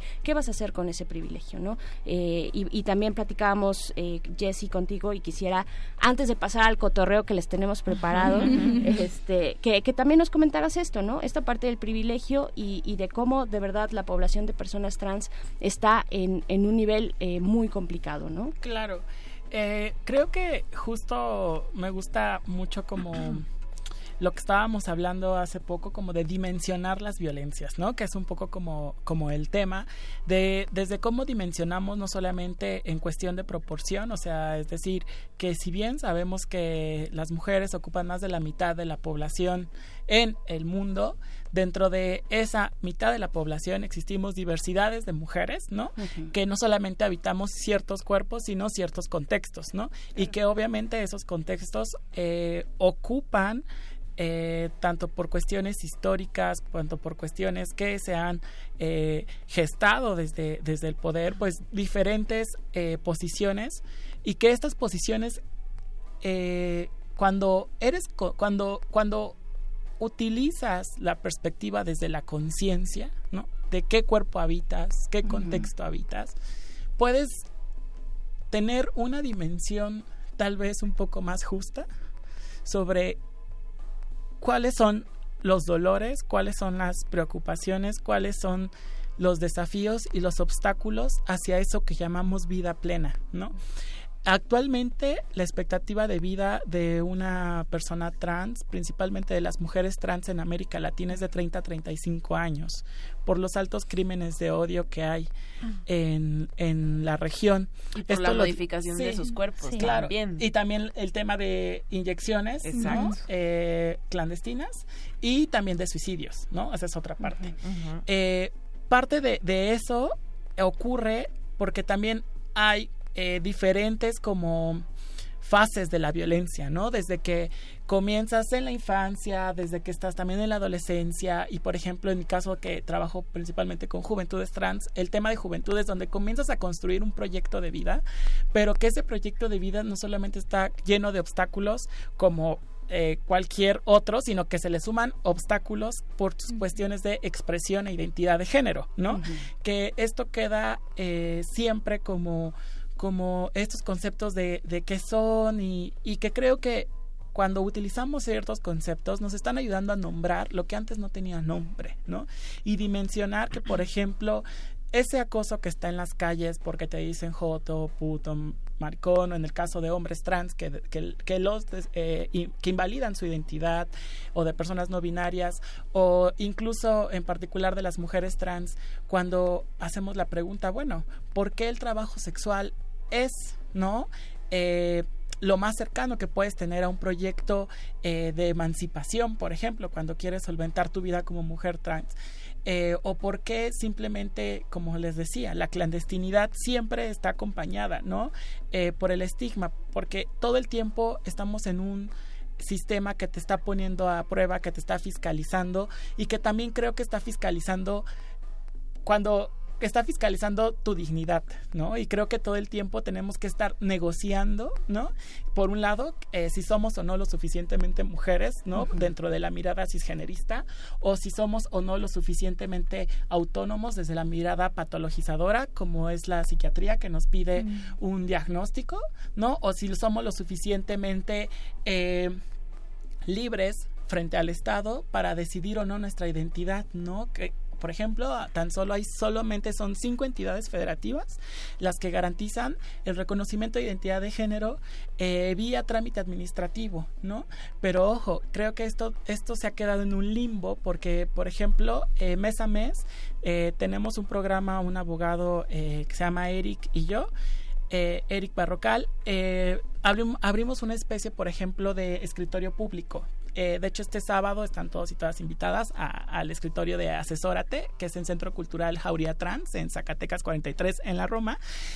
Y siempre nos llegan casos de personas trans que, por ejemplo, hacen su cambio, pero ¿qué pasa con el pasaporte? ¿Qué pasa con CURP? ¿Qué pasa con Seguro Social? Con el ¿Qué pa- título. Exacto. ¿Qué pasa con y si y si lograste cursar una carrera universitaria? Porque también recordemos que también no es casualidad la baja escolaridad de las personas trans. Claro. Entonces eh, todo este sistema es con- contiene una narrativa donde se oferta precarización, se oferta muerte, se oferta una vida llena de obstáculos.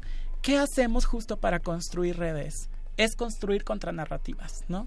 Construir contranarrativas, nos gusta decirlo, y aquí eh, cito a mi querida Lía García, la novia sirena, que es una performer súper chida, eh, desde esta apuesta afectiva, ¿no? Desde esta apuesta, eh, siempre invitamos a la gente trans a detonar como desde la creatividad y utilizar esta rabia y esta indignación como un contramanifiesto, ¿no? Hablando ahora de manifiestos. sí. Un contramanifiesto eh, que boicotee, ¿no? De hecho, tenemos un, un- un programa cultural que se llama Boicot Trans, que boicotee el sistema de muerte, ¿no? Que boicotee el sistema de disciplinamiento de nuestros cuerpos y que las personas trans puedan narrarse desde el verso más hermoso, ¿no? Desde el verso más poético, desde el verso más desde el cuidado, desde el afecto, pero que también puedan sentirse capaces, que pueden ser agentes de cambio, que pueden ser sujetos de derechos y que si bien el Estado todo el tiempo está como queriéndonos doblegar para que le hablemos casi casi en su lenguaje,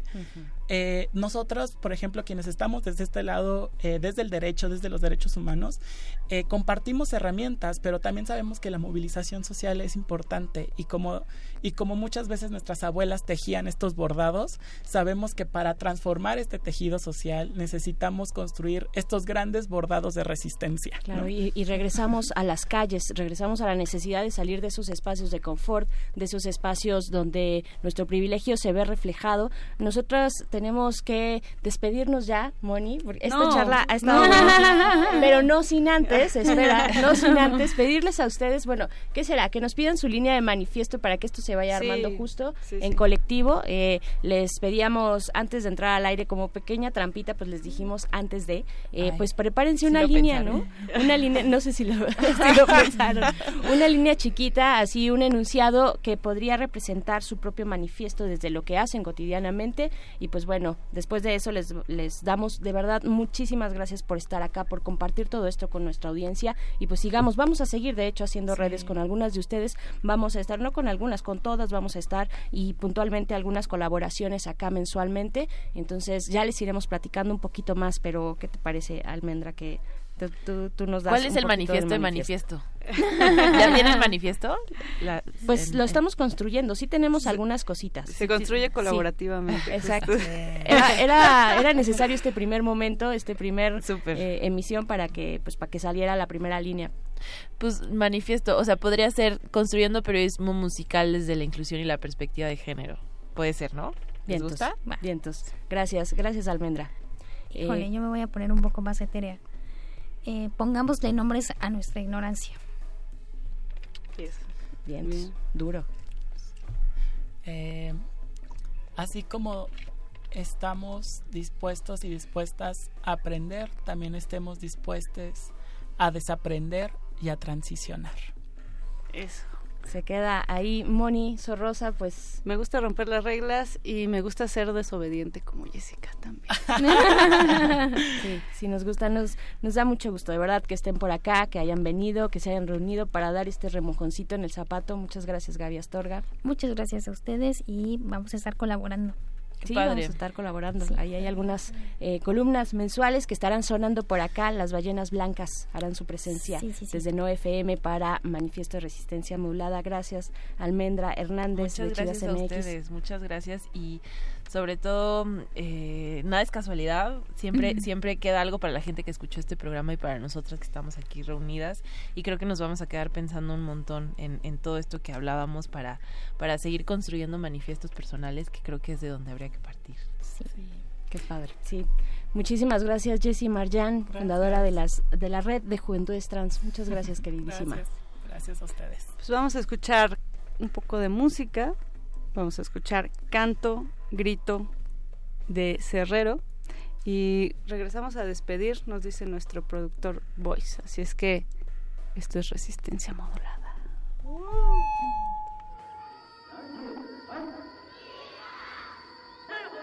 Manifiesto.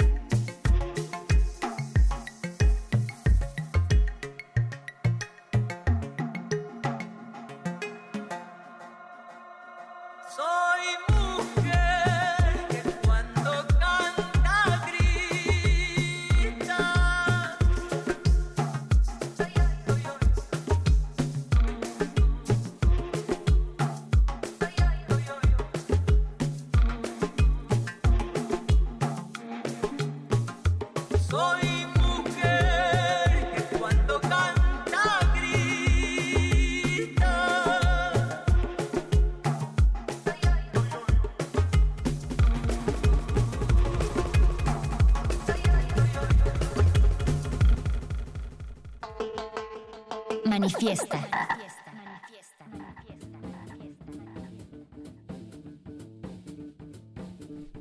Pues así se desplaza esta emisión de Manifiesto número uno. Nos escurrimos con las ondas sonoras, pero no para desmaterializarnos, sino para volver el siguiente miércoles, Berenice. para reinventarnos el próximo miércoles, si es que eso es posible. Yo creo que sí, porque van a estar eh, desfilando en estos micrófonos distintas voces muy interesantes como las que tuvimos hoy y que más allá de lo interesante, de lo necesario de escucharnos, hay un afecto muy padre en, en, este discurso, en estos discursos convergentes y a veces disidentes también o distintos de unos de los otros y me parece que ahí está una gran riqueza que queremos rescatar, que, que sí queremos y que sabemos que nos surge a todos, a todas, a todos una cultura de paz, nos surge ya y eso se hace desde el diálogo. Así es que yo creo que este eh, primer experimento manifieste fue eh, pues algo, no sé si un éxito, pero sí algo que nos deja eh, cosas bonitas sintiendo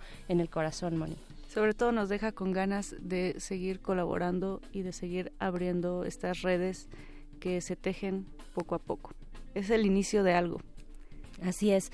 Pues bueno, muchas gracias por escucharnos, por sintonizar Resistencia Modulada 96.1 de FM. Esto es Radio Universitaria, Radio Pública, y les invitamos a continuar aquí en las frecuencias de esta radiodifusora universitaria. Muchas gracias. Nos escuchamos la próxima semana, Moni, con más manifiestos. Sigan Resistencia Modulada hasta las 11 de la noche. Y por cierto, mañana vamos al CCH Sur. Estén pendientes por ahí del mediodía. Acérquense si están en ese campus, si tienen ese privilegio tan grande de estudiar ahí, CCH Sur, y lo vamos a retransmitir por la noche en Resistencia Modulada. Muy buenas noches, Mónica Sorrosa. Berenice Camacho. Bye. En la colectividad, la distancia entre los cuerpos es ilusoria. Pero en esa distancia está nuestro manifiesto.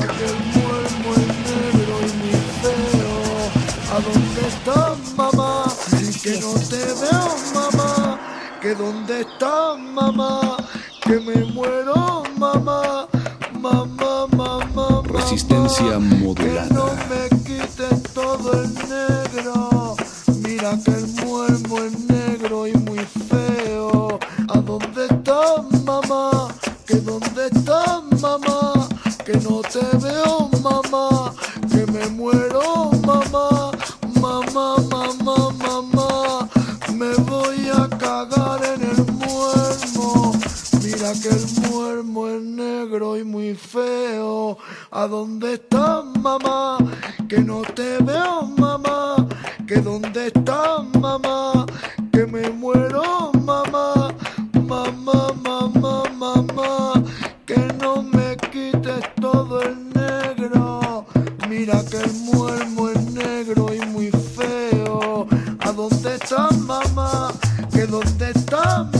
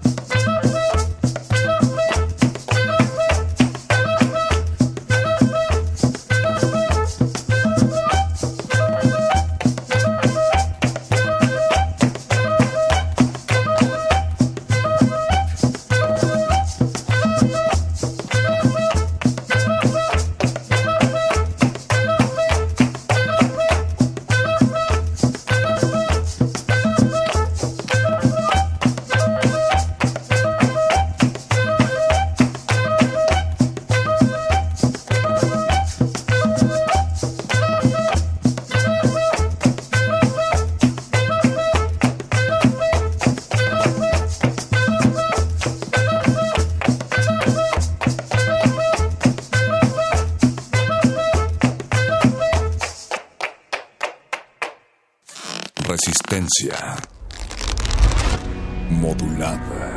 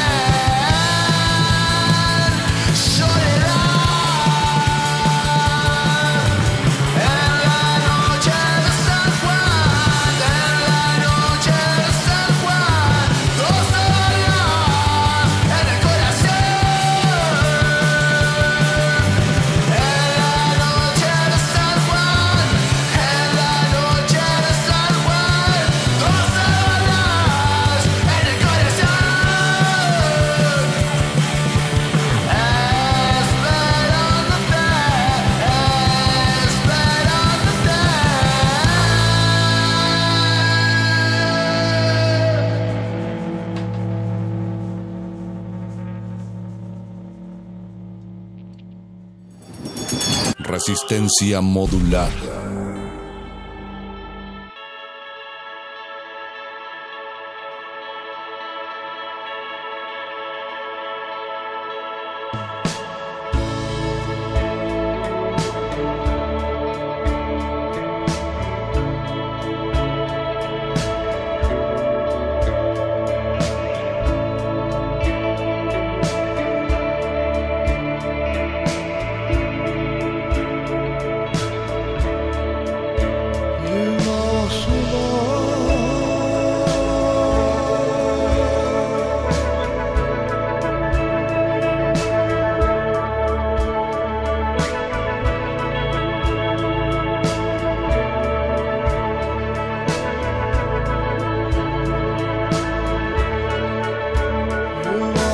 the Lord.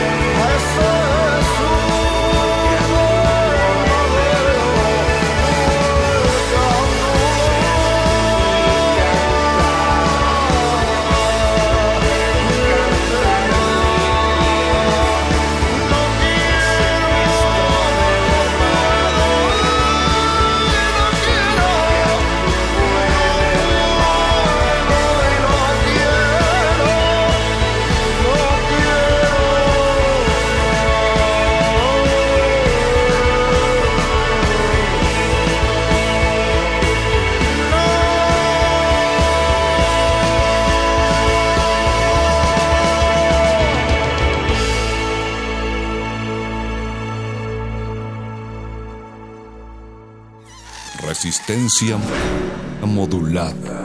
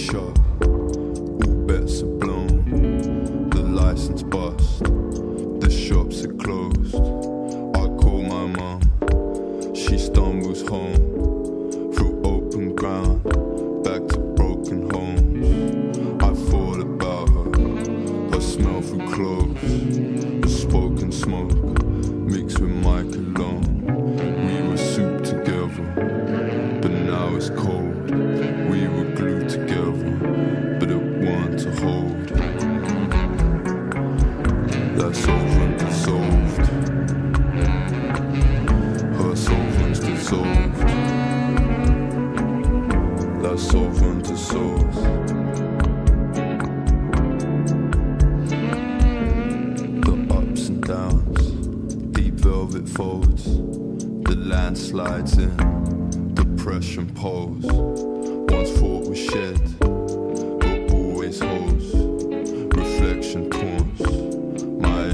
soul.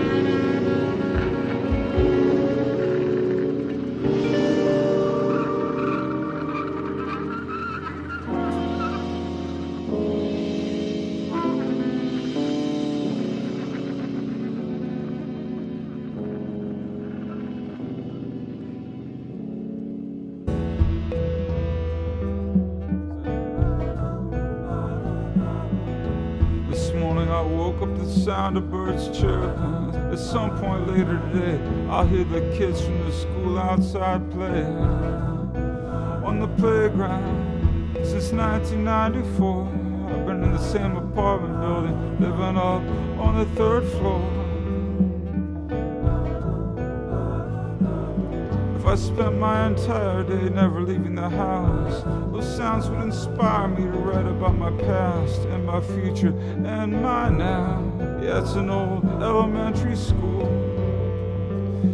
And I often wonder what the kids from 20 or 25 years ago are doing now. Yeah, from my living room I can see the school on Washington and the San Francisco Bay and Russian Hill and the Golden Gate Bridge in Tiburon. And my home is maybe only eight or nine hundred square feet. I know it may not sound like much of a retirement plan, but I'd be happy to live here for the rest of my life. If I passed away to the sound of those kids playing on the playground, and this apartment so rich with memories of friends and lovers who have come and gone, and beautiful music that's been written and recorded here, and so many Christmases spent with my cat Pink and with you, my dear.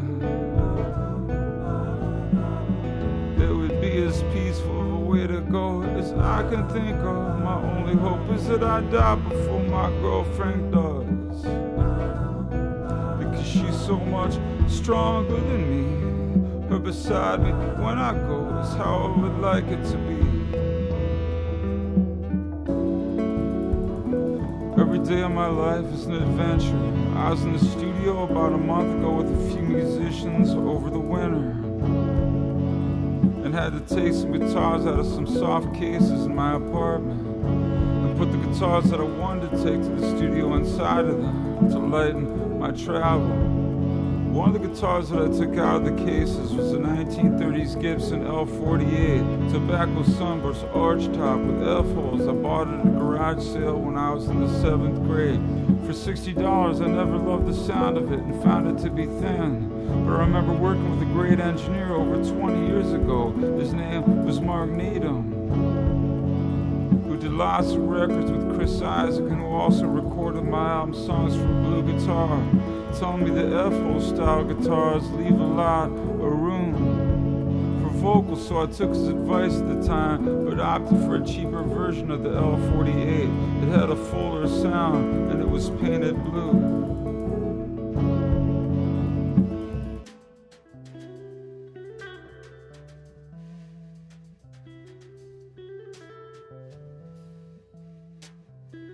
Anyhow, yesterday after a five day trip filming the tour documentary, down the coast of California and seeing a gray whale surface along Highway 1 between Lone Park and LA. My engineer and I flew back up to San Francisco from LA to transfer the film and audio files and label what we filmed between Chico and LA. Resistencia modulada.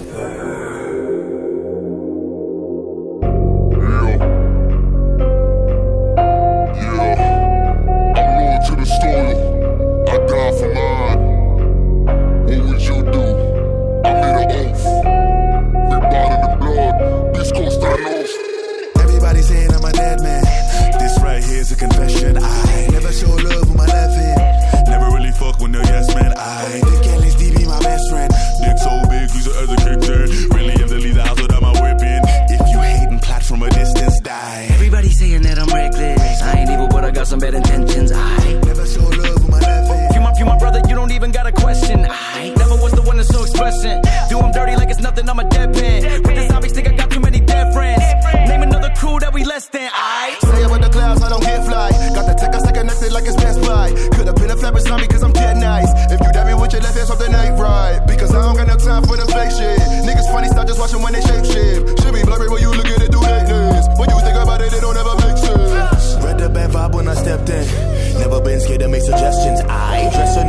the best man. Never was a fan of no yes man. I keep my composure with brethren until I drip the habit like a reverend. So don't feed me no excuses, I'm ahead of them. Yeah, they jealous cause they cannot do it better than I. Everybody saying I'm a dead man. This right here is a confession. I never show love with my left hand.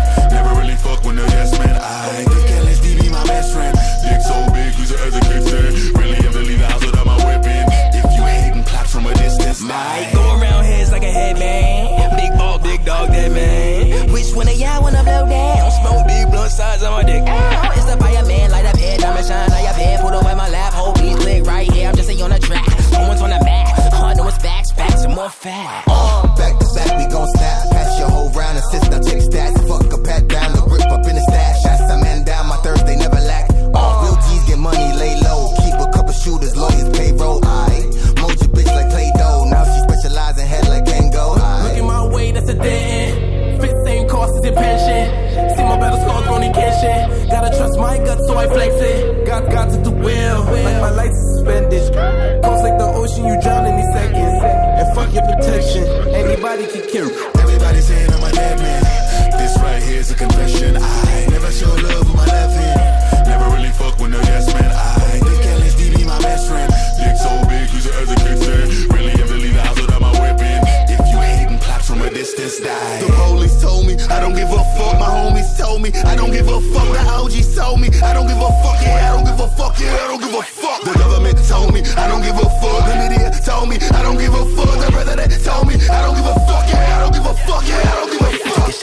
Belly, got me dipping. Finger on the trigger, pull it, you with that man. Not close, need to understand distance. Beast coast taking over, it was destined. I ain't gotta tell these niggas I'm a legend. Niggas sleep, I ain't even interested. Couple dead presidents in my left hand. Niggas don't want war with the bad man. Fruit nigga be fitted like Jane Fonda. Enemies looking softer than cotton and cream corn. Hennessy for my liver, been drinking the lead up. On a killing spree, knocking back thotties like ping pong. Niggas diddy calm, follow a leader with weak hearts. Singing silly songs, giving no effort, I leak source. We live long, praying for niggas that hate strong. Never hate giving out love like face on. Everybody saying I'm a dead man.